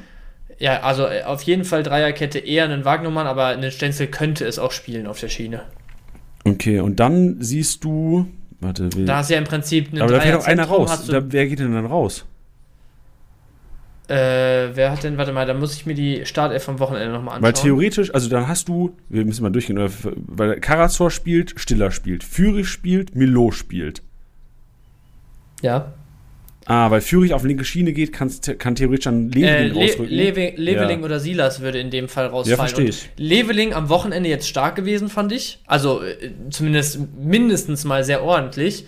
Aber die Wochen davor haben wir jedes Mal darüber gesprochen, dass das eigentlich die schwächste Position im Moment in der Stuttgarter Startelf war. Die ganzen Spieltage. Ob es ein Silas war, ob es ein Leveling war, beide nicht überzeugt, dauernd hin und her rotiert. So, wenn du jetzt dieses Spiel am Wochenende als Maßstab nimmst, dann ist es schwierig, das System zu wechseln. Aber ansonsten ist es eigentlich das Beste, was dir passieren kann, einen, Siedler, äh, einen Girassi jetzt wieder zu haben, einen Undaf, der in meinen Augen auch eine, eine kranke Qualität einfach mitbringt, ähm, spielen zu können und dann halt das System so umzustellen, dass du auf diesen, diesen rechten Flügelspieler richtig im Prinzip nicht mehr angewiesen bist in ja. dem 3-5-2. Äh, Fühle ich. Ähm, Bench, ich finde es sehr interessant und ich habe mal geschaut, also die haben kaum Dreikette gespielt dieses Jahr und haben jetzt gegen Dortmund aber mit Dreikette komplett durchgespielt. Das heißt, Anton Eriv, ähm, dann Mittelstädt auf linken Schiene und was halt dann gut sein kann, ist, du hast die, warte, wer ist denn 27? 27 ist Führig, das wird total Sinn machen. Führig ersetzt die 7. Die 7 ist, ich gucke gerade realtaktisch, Mittelstädt. Das heißt, Mittelstädt rotiert fürs Wochenende, wenn man jetzt die Aufstellung fürs nächste Spiel im Vergleich zum letzten Spiel betrachtet, Führig rutscht auf Mittelstädt-Position. Ja. Girassi rein für Führig, Doppelspitze. Also ja, genau dieses System, was du gesagt hast, 3, 5, 2. 2. Perfekt. Ja. Bench, you're the man. Nehmen wir so mit. Stuttgart ab jetzt 3-5-2, weil wir es gesagt genau, haben. Genau, macht euch keine Sorgen. Trainer hört zu. nee, aber dann kannst du. Also jetzt, jetzt ja? mal nüchtern betrachtet, also ist ja schon so, dass Girassi jetzt wieder auf die Märkte gespült wird, wahrscheinlich, wenn er, weil er für drei, vier Wochen verkauft wurde. Ich kann mir ja. schon vorstellen, dass hier viele Hörer auch gerade zuhören und sagen, oh, okay, ich muss mich jetzt entscheiden, wie viel overpay ich tatsächlich auf einen Girassi. Mhm. Wir sind uns aber einig, wenn jemand, sollte Viererkette weiterhin gespielt werden und einer von den beiden rausrotieren, dann ist es aber Undaf eher als Girassi ja, ja. trotz letzter äh, Woche. Ja, also den Girassi, wenn der jetzt wieder richtig auf dem Damm ist nach der Länderspielpause, der spielt hundertprozentig Startelf. Also da, da lasse ich mich auf gar keine Diskussion ein, den kannst du nicht unten lassen im Moment. Aber ich glaube halt einfach, also auch gerade so Systemfrage, ne? Ich meine, die Stuttgarter sind ja auch echt flexibel, ne? Also ein Führig kommt mal auch hier und da durchs Zentrum, äh, kann, ist trotzdem eigentlich halt ein, ein, ein Flügelspieler. Ein Mio weicht mal auf die Außenbahn aus. Ein Mio, wenn ein Girassi sich in den ersten Spieltag den Ball mal tief abgeholt hat, war auch mal in letzter Linie und wurde mal durchgesteckt ins 1 gegen 1 gegen Torwart. Also da ist ja so viel Bewegung, das ist ja so fluide, das Spiel von Stuttgart offensiv eigentlich, dass ich glaube, dass die Qualität von einem Undaf, also die Qualität von dem irgendwie in der Startelf zu behalten, höher und stärker wiegt als das System, an dem du jetzt festhältst, weißt du? Das ist ein Statement. Damit gehen wir mit. Und ich will noch dazugeben, dass in unserer Office-Liga am vergangenen Freitag oder Donnerstag der Overpay für Girassi fällig war. 36 Mio zum Zeitpunkt, wo er, also jetzt wäre er sicherlich teurer, aufgrund Einwechslung Kiste direkt gemacht. Aber mit dem im Hinterkopf, dass er sehr wahrscheinlich keine Minuten bekommt am Wochenende, ist für mich, ich, ich hätte gedacht, er kommt, bekommt gar keine Minuten. Ja, ich hatte ja sogar, ich weiß nicht, ob das im Podcast oder im Stream war, aber irgendwo hast du mich gefragt, ey, was glaubst du, wann kommt der und, äh, oder kommt der und wenn ja, wann und so. Ich weiß nicht mehr, ob ich 68. oder 78. Minute gesagt habe, aber ich glaube, die 67. war es, in der er eingewechselt wurde. Da wollte ich mir an der Stelle kurz selber auf die Schulter klopfen. Ja, sehr geil. Aber ähm, trotzdem auch noch an der Stelle gesagt, wo wir jetzt so viel positiv über Stuttgart sagen. Also das Programm demnächst, ein defensiv ziemlich stabiles Frankfurt dieses Jahr, dann Werder, dann musst du erstmal im Pokal gegen Dortmund ran, dann kommt Leverkusen, Boah, geil. dann Bayern. Spieltag habe ich so Bock drauf. Äh, Leverkusen, dann Bayern direkt am Spieltag drauf ah, und dann nochmal Augsburg-Gladbach. Also das wird auch alles nicht mehr einfacher jetzt, ne, zum Ende der Hinrunde für Stuttgart. Boah, hab ich Bock, Fußball zu gucken, 14. 15. Spieltag. Ja, man hab ich gar keinen Bock auf Länderspielpause, ey. Ge wirklich, also ich habe auch wirklich, ich hätte so Bock auf Bundesspieltag nächste Woche. Ja, ja, es tut weh, lass nicht drüber reden. Boah, guckst du Länderspiele? Kreativzentrum. Wann spielen die denn ja, überhaupt? Ich glaube, Samstag. Donnerstag sind die ersten, also Deutschland weiß ich jetzt gar nicht genau. Samstag 2045 aus Berlin gegen Türkei. Boah, da knallt es ja auch komplett. Äh, knallt äh, glaub, glaubst du, dass da zum Also ich, ich glaube nicht, es knallt. Nee, das glaube ich ah. nicht. Oder das hoffe ich vor allem nicht, aber ich glaube, da ist richtig Alarm, gerade in Berlin, ne? Also ich glaube, ich sag mal so, ich glaube, da ist äh, Deutschland auf jeden Fall supportmäßig in der Unterzahl. Ja, ähm, Deutschland, ja, am Samstag in R im RTL läuft das und dann nächste Woche Dienstag auf ZDF. Die können ja auch nicht entscheiden. Ja, ja, aber also, wenn, wenn es sich anbietet und ich gerade nichts anderes zu tun habe, dann gucke ich es mir an, aber ansonsten, äh, ja, weiß ich nicht. Auch nicht unbedingt. Was, was machst du sonst an einem Samstag, Ben? Was machst du sonst an einem Samstagabend? Ja, mal gucken einfach. Vielleicht, vielleicht ergibt sich ja eine, eine Spielerunde hier, ein bisschen Karten spielen oder so. Vielleicht ist man auch mal irgendwo unterwegs, keine Ahnung. Ich war weiß das, noch nicht. War das mit Kartenspielrunde ernst gemeint? Ja, voll geil. Ist Kartenspiele, wirklich? Gesellschaftsspiele und so, mega geil. Absolut underrated. Also, okay. wenn ihr, wenn ihr euch jeden Samstag nur mit euren Leuten da hinsetzt und jeden Samstag das gleiche macht und euch einen hinter die Rübe, Rübe kippt und jedes Wochenende in denselben Läden unterwegs seid, dann setzt euch einfach mal hin, sucht euch ein paar geile Spiele raus und wenn es eine Runde Monopoly ist, wo ihr danach keine Freunde mehr seid, aber dann hattet ihr drei, vier sehr unterhaltsame Stunden wenigstens, macht das. Mensch, Ben, schön. Du hast mein Herz. Bin gespannt. Also ich, ja. ich, bin auch nicht so der Spieler. Also wir haben auch einen, einen kleinen Freundeskreis, wo wir auch, wenn wir uns treffen, dann meistens auch so Spieleabendmäßig machen oder irgendwie. Ähm, ja. Das ist so ein Freundeskreis, in dem ich dann Länderspiele schaue. Das ist so. Ja, nee. Das ist so ein Länderspiel-Spieleabend-Freundeskreis. Ja, Aber Kartenspiele ist es dann, ist dann eher so geilere Spiele, nicht so nicht Ka also welche Karten, wenn du sagst Karten, denke ich an äh, Damenkönig Ass. Äh, also kenne ich nicht, kenne ich wahrscheinlich unter irgendeinem anderen Namen. Nein, nein, einfach die Karten mit den äh, dann so, so ja. Äh, nee, was also was wir zum Beispiel im Moment viel spielen, was wir zum Beispiel im Moment viel spielen, unbezahlte Werbung an der Stelle, äh, Cabo heißt das. Äh, C-A-B-O geschrieben, Janni. Also wenn, wenn du da Lust drauf hast, ich glaube, das kostet irgendwie, keine Ahnung, 8 Euro im Rossmann oder so, wenn du es findest. K-A-B-O? Ähm, C-A-B-O. Ah. Ey, Digga, ist doch Weihnachten äh, bald. Wir müssen hier mal ein paar Geschenkideen raushauen für die Leute draußen. Ja, gerne mal ein paar Geschenkideen auch auf den Discord-Server. Ich brauche da nämlich auch noch ein paar. Ähm, ja, aber das, das ist dann mein Beitrag zu dem Thema. Cabo, okay. günstiges Kartenspiel macht Spaß. Bench, weißt du, was mein Lieblingskartenspiel ist? Nee. Das ist sautraurig, ich habe den Namen vergessen. Ich sag, ich sag dein, dein Lieblingskartenspiel ist sowas wie Mau Mau oder so. Nee, Bench, pass mal auf. Weißt du, was ich jetzt mache? Ich bin ja mobil hier. Ich gebe meine Mikro jetzt in mein Wohnzimmer und suche in dem Schrank. Alter, der ist saugefährlich, das mache ich. nehme meinen Laptop Ich kann es auch eh Mikro. nicht sehen gleich, Mann. Nee, nee, aber ich will den Namen einfach vorlesen. Oh, shit. Also aber du weißt den nicht, oder was? Nee, ich kann den Namen nicht auswendig. Oh. Okay, während du läufst, machen wir jetzt aber mal inhaltlich weiter. Ich ja, ich höre dich aber ganz kurz. Ich muss kurz an den Schrank gehen und rausholen, Bench. Ja, alles gut, dann mache ich alleine weiter. Ja, aber du darfst, ich will dir gerade noch den Namen ja noch vorlesen dann gleich. ja, mach. Ich kommentiere einfach, was ich mache. Ich höre ich hör dich jetzt nicht mehr. Ich gehe jetzt zum Schrank, wo unsere Gesellschaftsspiele drin sind. Und hier, ich hab's direkt, ganz oben. Und zwar, Leute, jetzt ihr halt mal zu. Das ist nämlich ein Weihnachtsgeschenk, was ihr jedem schenken könnt eigentlich. Das Ding, das Spiel heißt Top 10. Und inhaltlich ist es so, dass du ähm, es gibt Szenarien, beispielsweise, also musst, es gibt ein Szenario, Szenario ist, welchen Namen würdest du deinem Kind geben von es wird dich sein Leben lang hassen oder es wird immer Freunde finden? Und dann zähl, äh, machst du halt Seite zu viert und es gibt von 1 bis 10 Karten. Ziehst du eine Karte, wenn du eine 1 hast, ist es quasi, musst du einen Namen sagen wie. Janni. Genau, Janni. Wird dich dein Leben lang hassen. Nee, sagst du sowas wie. boah, ich will jetzt auch keinen Namen bashen, aber sag mal einen Namen, der. Nee, da sagen wir jetzt keinen, ihr wisst alle, was gemeint ist. Ähm. Berthold. Dracula. Genau. Dra ja, oder. doch, ja, sag jetzt keine Namen, Janni. Doch, Berthold sage ich jetzt. Tut mir leid, Berthold, ja, okay. wenn du es gerade hörst. Berthold wäre für mich, hätte ich jetzt keinen Bock drauf, mein Kind Berthold zu nennen. Ja, okay. Und wenn du dann immer Freunde findest, sagst du sowas wie Leo oder sowas. Leo ist eigentlich ein geiler Name. Und, ja, aber die anderen wissen ja. nicht, welche Karte du gezogen hast, welche Nummer. Und da muss eine Person, die halt dran ist in der Runde, die Reihenfolge der Zahlen erraten. Verstehst du, was ich meine? Ich glaube, du hast gecheckt. Ja, oder? ja, verstehe, verstehe. Ja. Geiles Spiel. Ja, hört sich witzig an auf jeden Fall. Ist jetzt nicht so zum krank nachdenken und so, aber ist was, was unterhält auf jeden Fall. Gut. Bernd, ich gehe jetzt wieder, um das Ganze zu visualisieren, ich gehe jetzt wieder in mein Aufnahmestudio. Klingt geiler als es ist, Leute. Ja. Und ich fange schon mal an jetzt, Janni, mit dem Kreativzentrum wo wir eigentlich jetzt auch keine Riesenüberraschung haben. Also Sané auf der 1 mit 10 Aktionen, 60 Punkten, ein Netz auf der 2 mit 57 und Müller mit 55. Müller, Sané brauchen wir, glaube ich, nicht drüber sprechen. Doch, ähm, lass mal über Müller Netz, reden. Äh, lass mal gleich okay. über Müller reden. Nee, ich bin jetzt erst ganz kurz bei Netz, weil auch der ist für mich immer so jemand, wo man sagt, ey, der kriegt ein paar Standards bei Gladbach, der hat eigentlich einen ganz guten linken Fuß. Wenn der mal heiß läuft, dann ist das auch jemand, der wirklich viel Impact auf ein Spiel haben kann. Aber eigentlich ist es dafür über die letzten Monate viel zu wenig, oder?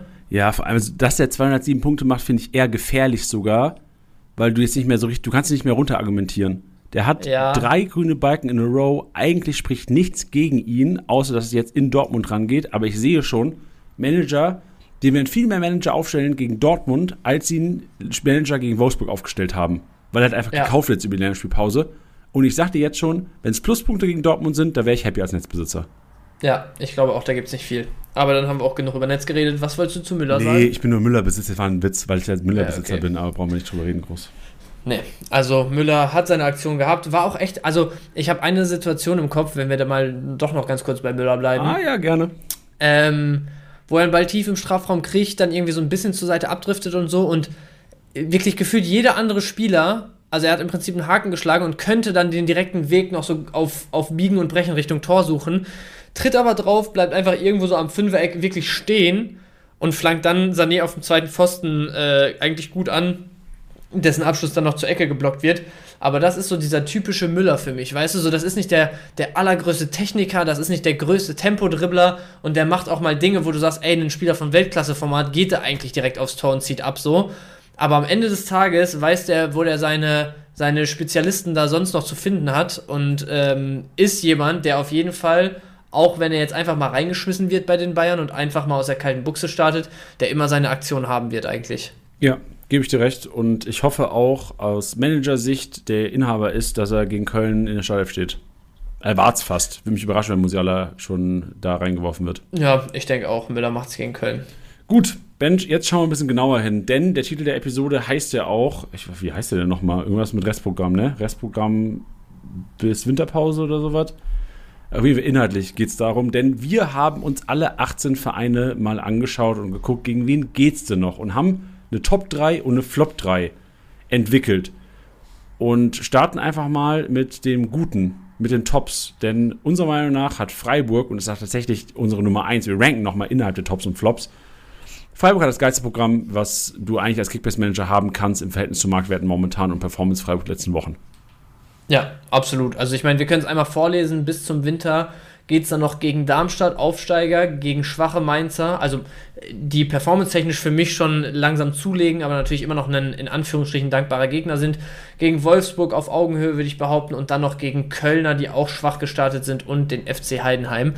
Also wirklich viel dankbarer in Anführungsstrichen kann dein Programm eigentlich nicht sein. Also ich glaube, warte mal, Köln, Mainz, Darmstadt und Heidenheim sind schon vier Teams ähm, unter den schlechtesten sechs der Liga aktuell.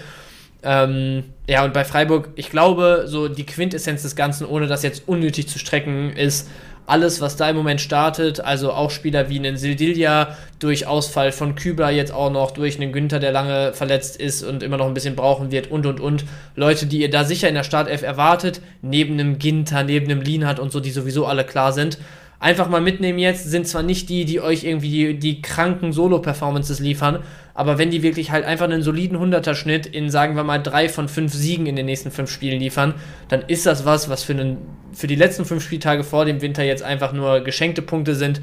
Einfach mitnehmen und persönlich würde ich dann auch noch Weißhaupt und Röhl reinschmeißen als zwei, die noch ziemlich günstig sind, die im Moment äh, scheinen da auf einem echt aufsteigenden Ast unterwegs zu sein und sich vielleicht auch über die nächsten Partien dann noch festspielen können. Ja, und vor allem Chico Höfler würde ich gerne reinschmeißen. Keine 10 Millionen wert momentan, sinkt was? sogar noch.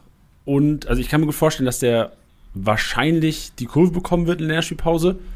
Scheißegal, ob, wenn, ey, overpaid den. Das ist wirklich, also den müsst ihr, wenn er auf dem Markt ist, holt euch diesen Kollegen. Chico Höfler, einer, der über die letzten Jahre gezeigt hat, wenn das Team performt, performt er auch und die Gegner zeigen es jetzt. So daheim gegen Darmstadt, ich hätte so Bock, Chico Höfler aufzustellen, weil du weißt, so ich weiß, 80 Punkte safe.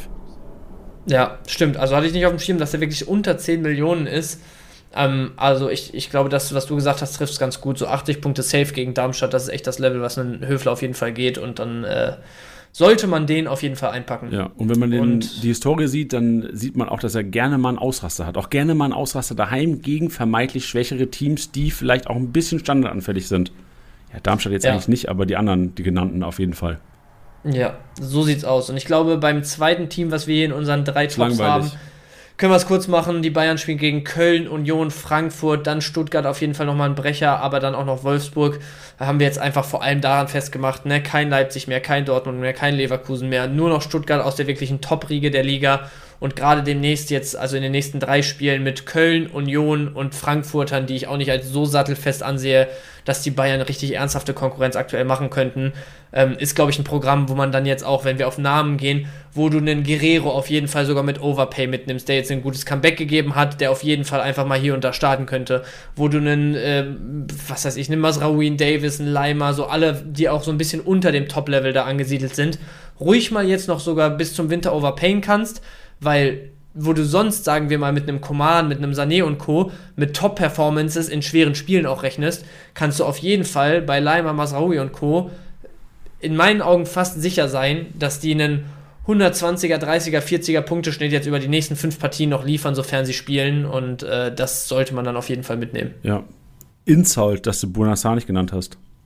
Ey, äh, wie krass, also wie krass das war, dass der gestartet hat das, einfach. Das, da dachte ich echt, dass das, also da hatte ich wirklich so viel eher noch einen Kretzig oder sowas erwartet als einen Bunasar.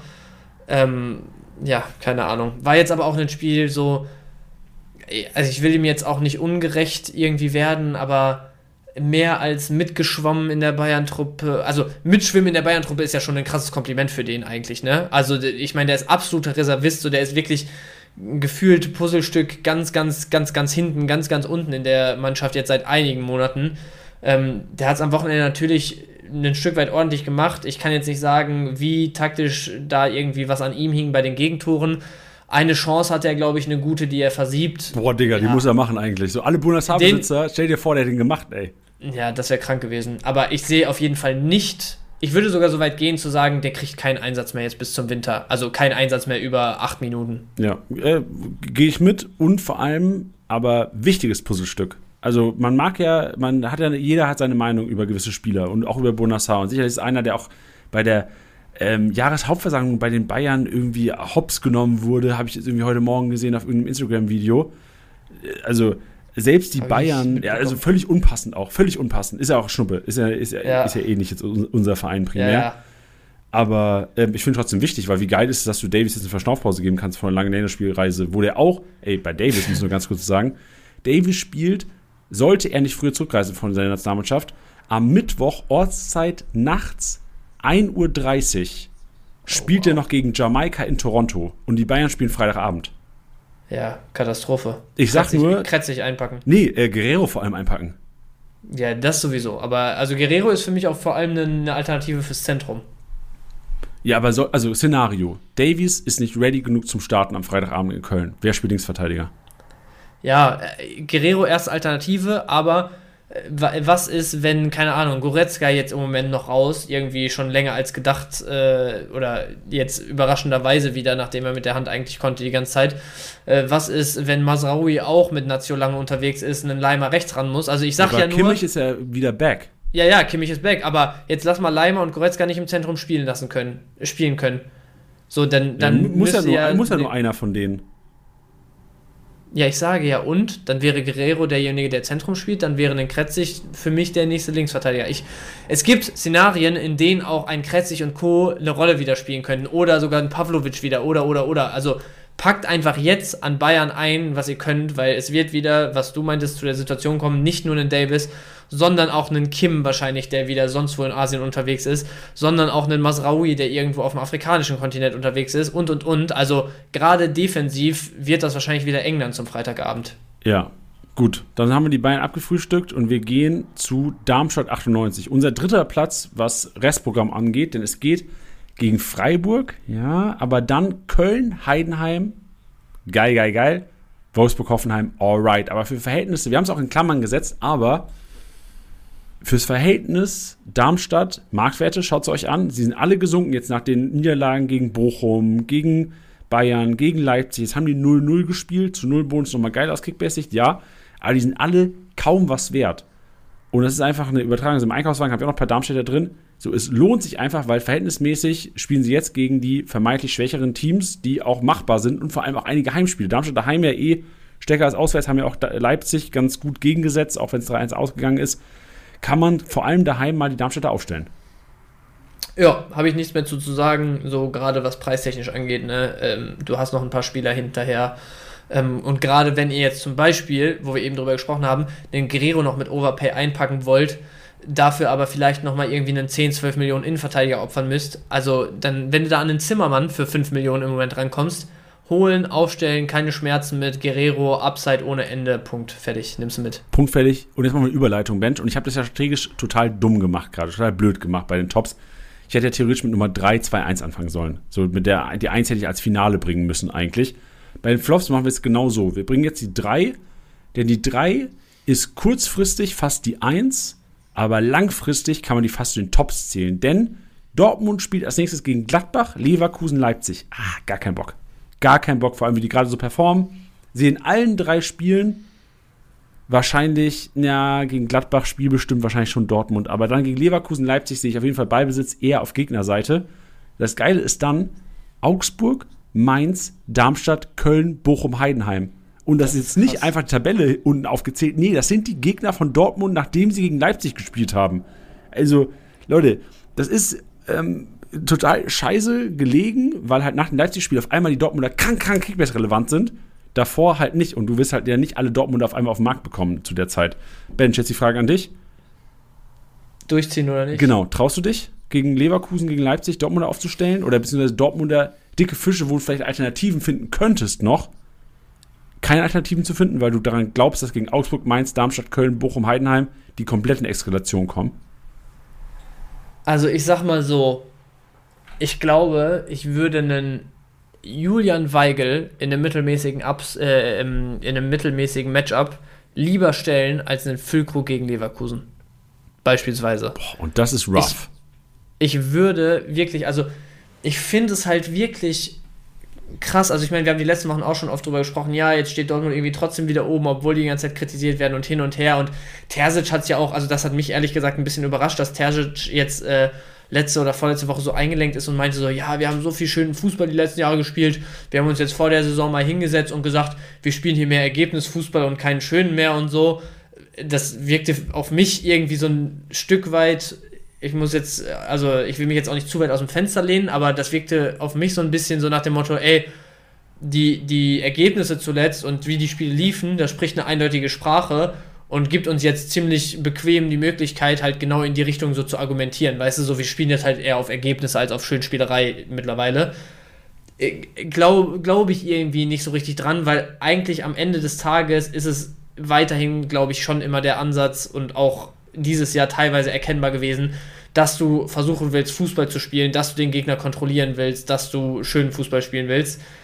Ich finde es einfach nur erschreckend gegen spielstarke Gegner. Jetzt Stuttgart war das beste Beispiel, wie hilflos du teilweise auch einfach wirkst. Also, dass du es nicht mal schaffst, wirklich in Phasen das Spiel so zu beruhigen und auf deine Seite zu ziehen, dass du da mal so ein bisschen Spielkontrolle gewinnst. Ähm, wenn man dann den Vergleich mal zu Newcastle in der Champions League jetzt zieht, die haben halt super defensiv, super abwarten gespielt. Da, kann, da lässt man es dann auch einfach so aussehen und da, da haben sie es aber auch so aussehen lassen. Und ich will jetzt überhaupt nicht kleinreden, dass das ein gutes Spiel von Dortmund war. Aber wenn dir die Möglichkeit gegeben wird, das Spiel zu kontrollieren, dann sehen sie gut aus. Wenn du aber wirklich richtig Druck vom Gegner kriegst und der auch versucht, sein Spiel durchzudrücken, dann tun sie sich extrem schwer. Und gerade gegen Leverkusen und Leipzig rechne ich wirklich mit keinem Sieg und auch mit wirklich bescheidenen Punkten beide Male. Ja, ich glaube, bescheidene Punkte, da hat man sich fast dran gewöhnt, oder? Als, als Dortmund-Besitzer. Ja. Also inzwischen sind ja diese Rohpunkte, Explosion der Vergangenheit, also gehören auch der Vergangenheit an.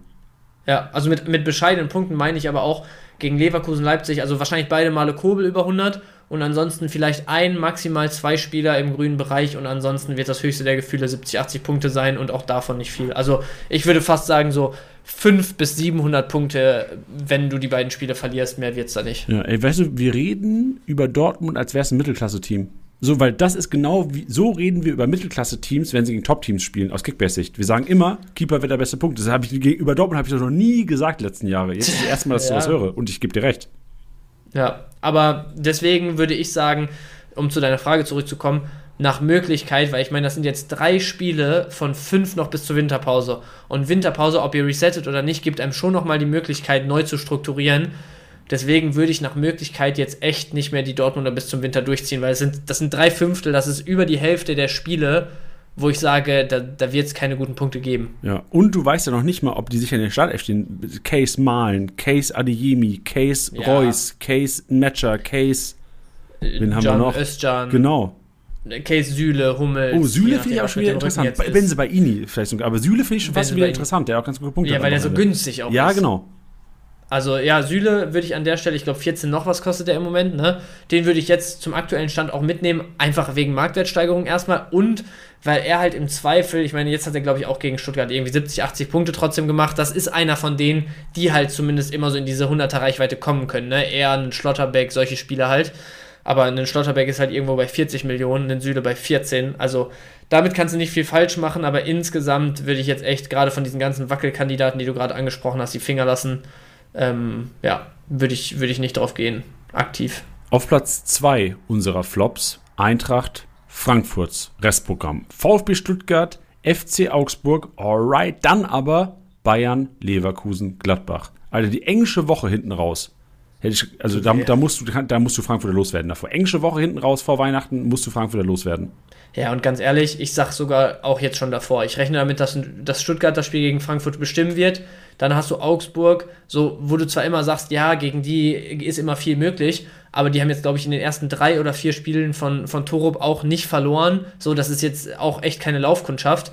Und wenn das das einzige Argument für Frankfurt ist, dieses Spiel gegen Augsburg, zwischen Spielen gegen Stuttgart und dann Bayern, Leverkusen, Gladbach, dann lohnt es sich auch nicht für dieses eine Spiel wofür du jetzt sogar noch gegen Stuttgart die Leute durchziehen musst, die Leute zu halten.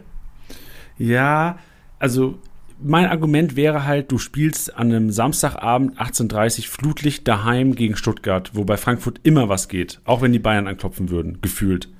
Und dann ja. gegen Augsburg, ja, gebe ich dir recht, unter Torup nicht mehr so anfällig. Also ich glaube, ich würde ich würd sie nicht alle loswerden. So ein Chaibi, ich ziehe, bin Chaibi-Besitzer, ich ziehe ihn durch bis Augsburg. Ja, ja, kann man, kann man auf jeden Fall machen, aber glaubst du, also selbst wenn Freitag, äh, Samstagabend 20.30 Flutlicht hin und äh, 18.30 Flutlichter zu Hause gegen Stuttgart, selbst wenn da ergebnistechnisch was drin ist, glaubst du, dass das wirklich ein Spiel ist, wo, sagen wir mal, Chaibi trifft und 120. Frankfurt gewinnt? 130. Ja, 100, 100, ja, 140, 50 hätte ich jetzt maximal gesagt. Also ich, ich glaube halt nicht, selbst wenn da ergebnistechnisch was drin ist, dass du bei Frankfurt wirklich auf eine geile Performance Punkte technisch Ja, aber das ist ja nie, so, Frankfurt ist ja nie das krasse Rohpunkte-Team, das wird gegen Augsburg ja. auch nicht sein. Und ich bin mit Chai, also ich, ich würde das typabhängig machen. So, es gibt manche Frankfurter, so Larsen, gar keinen Bock. Skiri, nee. boah, vielleicht noch, weil er einfach wirklich sehr, sehr wichtig ist fürs Team, aber boah. es gibt ja. wenig Frankfurter, die ich bedenkenlos, also Buta, nee, ja. Götze, nee. Ebimbe auch nicht mehr. Pacho vielleicht. Glaub, nee. Larson, nee. Mamouche, ja, weil wenn jemand, die, also Mamouche, Chalbi wäre für mich offensiv. Tuta, Skiri vielleicht noch defensiv. Ja, und Pacho eventuell. Ja, genau, meinte ich. Ja, ähm, ja, gehe ich mit. Ich sehe halt vor allem einfach, dass so, wenn Stuttgart wirklich seinen Stiefel da wieder runterkriegt und du dann halt Stuttgart, Bayern und Leverkusen in den nächsten vier Spielen hast, finde ich, ist die Downside halt so krank, vor allem, dass du dann auch nach Augsburg noch eine vernünftige Alternative und so wieder kriegst, dass ich halt sogar den Leuten nahelegen würde, jetzt umzubauen und auf jeden Fall sicher was gebastelt zu kriegen. Ja. Aber ja, schwierig auf jeden Fall für Frankfurt die nächsten Wochen. Bench, ich will dir die Ehre überlassen, unsere Flop 1 anzumoderieren. Unsere Flop 1. Und ich glaube, das müssen wir auch so ein Stück weit davon abhängig machen, dass vielleicht so die, die eigene Klasse noch mal ein bisschen beispielsweise unter Frankfurt und Dortmund liegt. Ist äh, tatsächlich Werder Bremen, wo wir zum Beispiel eben über Boré gesprochen hatten, schon eingangs. Bremen muss demnächst gegen Leverkusen ran, dann Stuttgart, dann haben wir auch wieder Torups Augsburger und dann Gladbach und Leipzig. Und ich würde behaupten, ich finde Frankfurts Programm sogar individuell, einfach weil, warte mal, Bayern ersetzt, glaube ich, einfach nur Leipzig, ansonsten sind es dieselben Gegner. Ähm, ist wahrscheinlich noch mal ein bisschen stärker, aber du hast schon gesagt, ne, Frankfurt noch ein Flutlichtspiel zu Hause gegen Stuttgart. Äh, da würde ich sagen, also selbst wenn Flutlicht zu Hause gegen Stuttgart, dann ist das für Bremen trotzdem eine relativ geringe Siegchance. Ähm, deswegen, wenn man die Bremer und deren Qualität dann noch mit reinnimmt, dann äh, dürfte sogar für Marvin Duksch eng werden, da gut zu punkten die nächsten Wochen. Ja, nichts hinzuzufügen. Bremer wirklich in der Länderspielpause kein guter Invest, weil du halt auch wenig Marktwertentwicklung positiver Seite jetzt hast, aufgrund des 2-2 gegen Frankfurt und der Überschau. Ja, wer hat denn noch? Stay vielleicht ganz gut gepunktet, Friedel alright gepunktet, aber sonst, die werden halt nicht durch die Decke gehen, marktwerttechnisch. Also ein Overpay lohnt sich da doppelt wahrscheinlich nicht bei Vereinzelten. Ja, absolut. Ich glaube, damit können wir es im Prinzip auch bezüglich Bremen schon abschließen und weitergehen, Janni zu deinem Einkaufswagen, nee, nee, ich habe noch eine, einen ich hab, ich hab noch, ich hab noch einen kleinen, kleinen Hint für die Leute da draußen. Ein Hint, okay. Ja, ja, weil es gibt ja auch Manager, die langfristig planen. Und langfristig ist für mich vor allem so die, die wichtigste Kickbase-Woche dieses Jahr ist die Woche vor Weihnachten. Du hast eine englische Woche, das ist 14., 15., 16. Spieltag. Und mir ist gerade beim äh, Schauen nochmal aufgefallen, dass Gladbach am 14. Spieltag gegen Union, am 15. gegen Werder und am 16. gegen Frankfurt spielt. Alles drei Teams, die eigentlich gerne den Ball auch den Gegner geben. Und äh, Gladbach ja ein Team ist, haben wir gegen Wolfsburg auch gesehen, die wirklich die Spieler drin haben, die auch ein bisschen was mit Ball machen können. Also für mich wäre Gladbach so eine kleine Empfehlung, auf die man, also jetzt ähm, gegen Dortmund näher, geht so gegen Hoffenheim, ja, geht so gegen Wolfsburg, dann Pokal, aber dann Union, Werder, Frankfurt vor Weihnachten hätte ich richtig Bock in der englischen Woche zwei Gladbacher drin zu haben. So Honorar, Wöber, schieb mich in den Orbit, würde Titi sagen. Ja, ja, kann man auf jeden Fall mitnehmen. Gut, jetzt, jetzt mal mein Einkaufswagen. Jannis Einkaufswagen. Powered by Subway. Boah, der Einkaufswagen ist ja richtig voll diesmal. So wie, also da brauchst du einen zweiten Einkaufswagen noch. Bench, da musst du mit mir kommen, einen Einkaufswagen. Ich habe noch so ein Kinderding mit Fahne drauf daneben. Ja, genau. Oder da packen wir ein paar Flecker. Du hast ja eh ein paar Flecker schon eingepackt. Da packen wir ein paar Flecker ja. ein. Ich würde gerne weiterhin noch einpacken. Willi Orban wird zurück sein und vor allem, äh, die haben Leipzig diesmal zwar nicht mit Dreierkette gezockt, ich glaube, die haben Viererkette gezockt, sie Marker als äh, Rechtsverteidiger dann Hendricks reingekommen aber wir haben schon eine Tendenz gesehen in den letzten Wochen. Leipzig zockt Dreierkette, unsere Interpretation, eventuell auch für Willi Orban Comeback. Eine Lukeba, Orban, Zimakar Dreierkette. Deswegen Willi Orban, klar, Kaufempfehlung wird sehr wahrscheinlich zurück sein. War auch letzte Woche, ich hoffe, ich droppe nichts Falsches, aber war letzte Woche auch schon wieder im Teamtraining, wenn ich es richtig wahrgenommen habe. Ähm, Navigator eingepackt, weil auch Länderspielreise, glaube ich, ist abgesagt und wird alles geben. Marktwerttechnisch eine Empfehlung, keine Empfehlung, ihn aufzustellen. Wir gehen nur davon aus, dass er ordentlich steigen wird. Dann Kone, direkt Jalev Comeback gegeben am Freitag, war alright, hat ganz gute Aktion gehabt. Ich fand Körpersprache vor allem gut bei dem Kollegen. Können wir gut vorstellen, dass Kone einer ist, der gerade in dieser Woche vor Weihnachten ordentlich punkten kann. Deswegen da auch Kaufempfehlung. Zimmermann, Franjic und Wilhelmsson. Drei Starter bei Darmstadt. Marktwerttechnisch machen wahrscheinlich vor allem Wilhelmsson und Franjic einen Riesensprung in dieser Länderspielpause. Zimmermann, ich glaube, bei 5 Millionen momentan. Ben, du hast gesagt, kann man eintüten, kann man eintüten, weil Darmstadt auch, wir haben es gesagt, ein gutes Programm hat. Leveling Mittelstädt aus Stuttgart. Leveling, einer der letzten Wochen, Bench, korrigier mich, aber ich glaube, du hast ja auch gesagt, eigentlich immer da war, so, der kann doch nicht nochmal starten. Eigentlich, warum startet der jetzt nochmal? Jetzt gestartet, gut gepunktet und wird marktwerttechnisch steigen. Und wir kennen alle das, das Gesetz, Bench, sag's mal. Das Gesetz in der Pause. Der steigt, der steigt. Und wer singt, der singt. Dafür muss er auch die andere Seite sagen. Ja, gut. Aber das ist ja hier nicht Thema im Einkaufswagen. Ja, Leveling Mittelstädt. Dann habe ich aus Bochum Osterhage, Daschner, Quarteng. Alle drei gestartet, vor allem Quarteng, der zwar, glaube ich, jetzt sich krank gemeldet hat, heute habe ich gesehen, vom Training her, aber für mich, vor allem Quarteng, der Gewinner der letzten zwei Wochen. Der ist schon in Darmstadt ins Spiel gekommen als Joker, hat richtig Randale gemacht, vor allem dieses Plus 5 ausgedribbelt.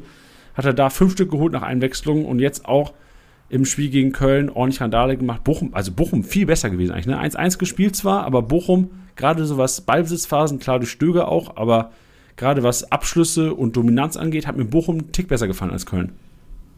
Ja, gehe ich so mit. Also eigentlich, weil das ja so das Spiel, wo man gesagt hat, ey, jetzt gerade mit einem Uth, mit einem Waldschmidt und so wieder dürfte Kölner das spielerische Übergewicht haben und echt äh, kontrollieren, aber hat sich anders dargestellt. Ja, auch Daschner ein kleiner Effekt, oder? Also klar macht er den Abschauberkiste, aber so, so Daschner Quarteng schon frischen ja. Wind. Ja, fand ich auch. Dominik Heinz, haben wir vorhin auch drüber gesprochen, marktwerttechnisch macht es einfach auch nur Sinn. Einer, der vielleicht auch diskutabel noch ist, Bench, ist Maxi Arnold. Maxi Arnold eigentlich ja immer einer gewesen, die letzten eineinhalb Jahre fast, ja, sagen wir vielleicht neun Monate eher, der auf der defensiven 6 keine geilen Rohpunkte geholt hat. Jetzt hat Wolfsburg in Gladbach im 4-4-2 äh, gezockt. Das heißt, der hat kein Swanberg Gerhard vor sich gehabt. Er musste nicht die alleinige Absichtigung machen und konnte so ein bisschen mehr Spielaufbau auch machen. Ich fand Maxi Arnold wieder geil. Ist das zu schnell geurteilt oder wäre Maxi Arnold deiner Meinung nach auch eine Kaufempfehlung? Weil meiner Meinung nach ist er einer. Ja, also ich meine, 86 Punkte bei dem 0-4 sprechen natürlich auch für sich, ne? Das ist schon wirklich richtig stark. Ähm, ich, ich muss sagen, ich, also einfach so lange Kovac Trainer einer Mannschaft ist, ist die für mich einfach nicht ausrechenbar. So, also mir wäre es jetzt ein bisschen zu früh, aber auf der anderen Seite muss ich sagen, so, wenn du noch einen richtigen Moment erwischen kannst, bis zur Winterpause, um ihn zu holen, dann ist jetzt wahrscheinlich dieser Moment. Weil wenn der nächste Spiel dann wieder startet nach der Länderspielpause und sogar gegen Leipzig ordentlich liefert, dann werden den die Leute vor Bochum nicht abgeben, beziehungsweise vor Bochum musst du dann halt krank overpayen wahrscheinlich. Auch gegen Freiburg danach und Co. dürfte es schwierig sein, an ihn ranzukommen. Deswegen, also wenn ihr es riskieren wollt, dann musst du es wahrscheinlich jetzt in der Winterpause machen, danach wird es zu spät sein. Ja, ey, du sprichst auch Kovac, da haben wir gar nicht drüber geredet. Kovac Startelf, so zum Glück haben die Freitag gespielt, ne? Ey, Aber wie ran, so, wo holt der einen Kaminski raus? So, woher kommt ein Kaminski? So, Roger Rüdeck Startelf und vor allem, also du, du gewinnst gegen Leipzig im Pokal, du ähm, holst einen Unentschieden in Bremen, okay, diskutabel, vielleicht war er nicht ganz zufrieden, aber wieso, also wieso landet ein Maillet auf der Bank? Warum spielt ein Czerny nicht, der davor auch eine Kiste gemacht hat? So, du kannst Sachen, so, die als Kickbase-Manager logisch sind, du brauchst nicht nachdenken über Wolfsburg. Es ist scheißegal, was wir hier reden.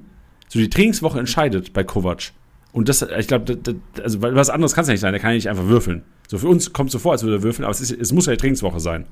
Ja, also ich denke schon und ist, die Coaches werden auch immer irgendwo ihre Gründe haben und so, aber gerade wenn du jetzt so einen Maillard oder einen Czerny oder sonst was so ansprichst, also ich denke mir halt immer, irgendwo muss ja auch so das Momentum einfach mal ein bisschen entscheiden lassen. Und ich meine, es ist ja nicht so umsonst so, dass es immer mal wieder Spieler gibt, die halt eine, eine Streak aufbauen, mal halt ein gutes Spiel haben, dann in den Lauf reinkommen, wo auf einmal irgendwie alles zu funktionieren scheint.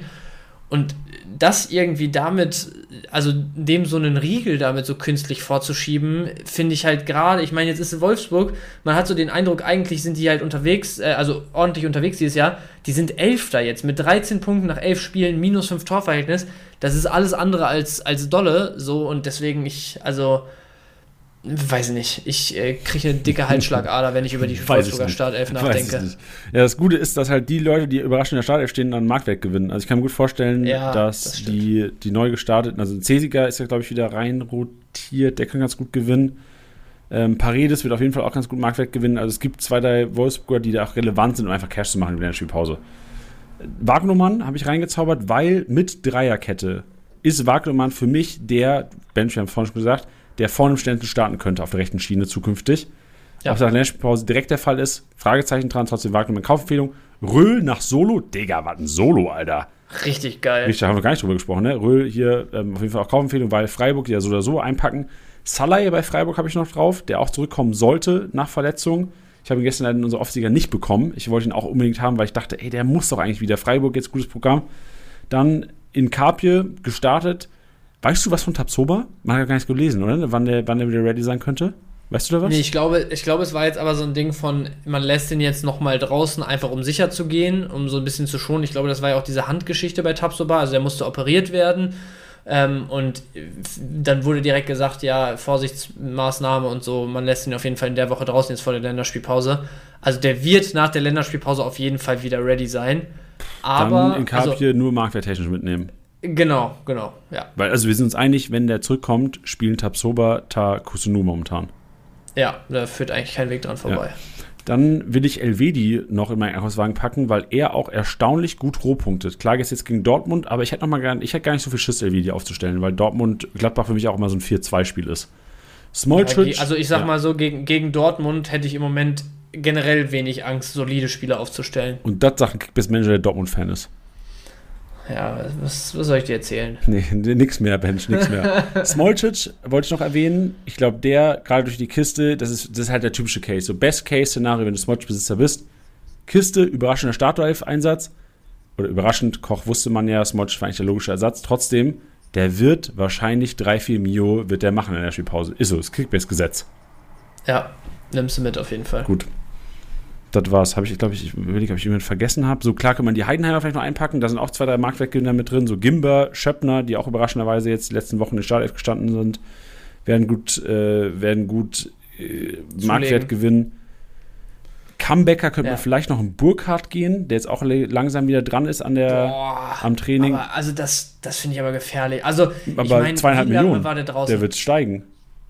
Ja, gut, ja, hast recht. Okay, ja. Also für, für den Marktwert nimmst du ihn auf jeden Fall mit, aber ich glaube, das wäre jetzt sehr wild, da irgendwie zu guessen, wann der wirklich wieder Spielminuten kriegen kann, weil, also, ich kann mich gar nicht daran erinnern, dass der Mann auf dem Platz stand. das stimmt, ja. Und last and least Jakic, auch wieder, glaube ich, im Training, wenn ich es richtig mitbekommen habe, könnte auch wieder Spielzeit bekommen. Nicht aufstellrelevant, aber Marktwertgewinn relevant. Yes. Gut. Gut. ich glaube, unsere Redezeit ist vorbei. Ja, wir haben jetzt äh, Klappe zu, Affe tot zu machen. Genau. Und wir haben jetzt Jakob am Start. Jakob ist noch nicht unser MVP-Tipper. Der Nee, heißt nämlich Manuel und den werden wir nachher hören. Wir haben eine Nachricht von Jakob bekommen und das war aufgrund einem Talk von uns vor zwei, drei Wochen, wo wir darüber gesprochen haben, von wo aus die Leute uns hören. Und Jakob meldet sich, wollen wir davon noch was sagen oder wollen wir sagen, Jakob meldet sich aus Honduras? Jakob meldet sich aus Honduras und dann äh, geht das Wort an Jakob. Moin Janni, Servus Bench, Jakob hier. Vorneweg dickes Merci für euren Podcast. Der ist wirklich sowohl persönlich als auch inhaltlich eine Riesenbereicherung. Ob das jetzt schön aufbereitete Statistik-Snacks sind oder Ohrwürmer von dann Axel Sagadou, mit denen ihr da um die Ecke gescheppert kommt. Großes, großes Kompliment hierfür. Merci auch für die Möglichkeit, dass ich mich hier für die vielen Auswärtshörenden melden darf. Ich für meinen Teil bin beispielsweise in einem ganz, ganz wilden Auslandssemester in Honduras, seit August also nicht mehr in der Heimat und habe durch euch aber jeden Montagabend zumindest ein dickes Highlight in meiner ja, unstrukturierten Woche stehen, das zudem noch einen Heimatbezug darstellt. Kickbase generell ist ja eine wirklich feine Sache, aber dieser Aspekt, dass man seine Jungs zu Hause nicht aus den Augen verliert, der spielt da wirklich für mich als ja, weit entfernten, sage ich mal, eine richtig, richtig große Rolle. Das sind jetzt geteilte Freuden über Spieltagssiege oder ganz, ganz liebenswert gemeinte Provokationen. Da habt ihr also auch in dieser Hinsicht wirklich ein ganz, ein ganz ein tolles Highlight kreiert. Merci. An der Stelle, wenn ich beim Provozieren bin, natürlich ganz, ganz liebe Grüße an meine Jungs daheim. Zaubermeister Lücke, Laurin, Lucky, die beiden Dommis, alle anderen. Kuge, an dich ganz speziell, mein Bester. Du bist ein super Grillmeister, bin ich mir nach wie vor sicher. Aber bitte komm in die Gänge, da unten drin, bisschen mehr Spannung wird nicht schaden. Und Walle, du hast überhaupt gar keine Ahnung, wie es hier ausschaut. In diesem Sinne nochmal großen Dank an euch Jungs. Gut Kick, herzliche Grüße aus der Sonne und natürlich im sportlichen Sinne ganz, ganz viele Punkte für alle Manager da draußen kommendes Wochenende oder zumindest nach der Länderspielpause. Haut rein, Jungs. Danke. Das war Jakob aus. Also aus Honduras klingt so, als wäre der. Boah, wie heißen die, die Menschen, die in Honduras leben? Honduraner.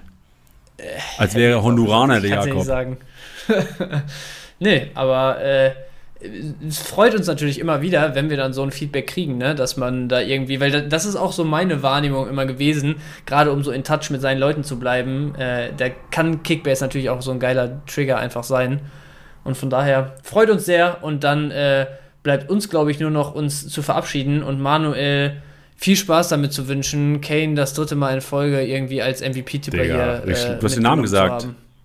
Scheiße, ja, Scheiße. gut. Vielleicht haben die Leute nicht mehr bis hierhin zugehört. Ja, Manuel sagt den Namen ja auch nochmal. Manuel übrigens aus Kärnten, Österreich. Jo. Also, äh, das war auch was, also ganz kurz nochmal, äh, kleine Side-Story. Vor der ähm, Aufnahme hier haben Janni und ich drüber gesprochen. Wir haben irgendwie selten MVP-Tipper hier, die so ganz normales Hochdeutsch sprechen, oder? Wo seid ihr, Leute? Wo ja, seid wirklich, ey. Da hört man sich immer die Memo an und dann muss man erstmal so kurz zwei, drei Sekunden braucht man immer erstmal, bis man einmal schaltet, äh, was die Leute für einen Akzent haben oder für einen Dialekt haben, ähm, bis man da wirklich jedes Wort versteht. Aber ja, einfach nur eine witzige Beobachtung unsererseits. Ja, aber ich finde es so sympathischer, weil es auch mal was anderes, weil du redest ja, wenn du mit deinen Kumpels redest und in deinem privaten Umfeld ist ja auch meistens dann doch Hochdeutsch. Und ja, das stimmt. Also ich habe einen Kumpel, der wohnt in Linz in Österreich und ich ähm, telefoniere mit dem selten, aber ab und zu mal und wir sehen uns vielleicht so zwei, drei Mal im Jahr vielleicht. Aber ja. wenn, dann finde ich es immer so richtig erfrischend, weil es noch was anderes ist. Ja, ja, fühle ich. Deswegen jetzt erfrischend und was anderes. Für, nee, nee, eigentlich langweilig, aber trotzdem was anderes von Manuel, weil es ist wieder der, über den wir nicht reden. So machen wir es. Und dann hören wir uns nächste Woche. Bis dahin. Ja, danke für die Möglichkeit, das Outro zu machen. Hätte nie gedacht, dass ich die Punktezahl richtig erraten wäre. Aber der Harry Kane macht derzeit nur grüne Punkte. Das ist unglaublich, was der abliefert und wird noch einige MVPs schreiben. Als Bayern-Fan muss ich mich auch bei Dortmund bedanken, die den Titelkampf so schnell abgegeben haben. Ähm, vielleicht, wenn sie es in Europa League dann nächstes Jahr versuchen. Zu meiner Liga, mich hat es richtig reingehauen das Wochenende. Ähm, man muss sich bedanken beim Knocher, beim Knauf und beim Grifo für den tollen Sonntag. Gestern war super zum Schauen. Und zwei Personen aus meiner Liga würde ich auch noch gern grüßen. Das ist einerseits der Hase, der mit dem niedrigsten Kaderwert am zweiten Platz ist. Also du solltest Euro-Millionen oder sowas spielen anfangen, weil es ist unglaublich, wie viel Glück du hast. Und unseren Hohe, der abgeschottener Letzter ist. Vielleicht solltest du dann über die Länderspielpause doch deine ganzen Spieler verkaufen. In dem Sinne, schöne Grüße aus Kärnten in Österreich. Das war's mal wieder mit Spieltagsliga Besieger, der Kickbase Podcast. Wenn es euch gefallen hat, bewertet den Podcast gerne auf Spotify, Apple Podcasts und Co.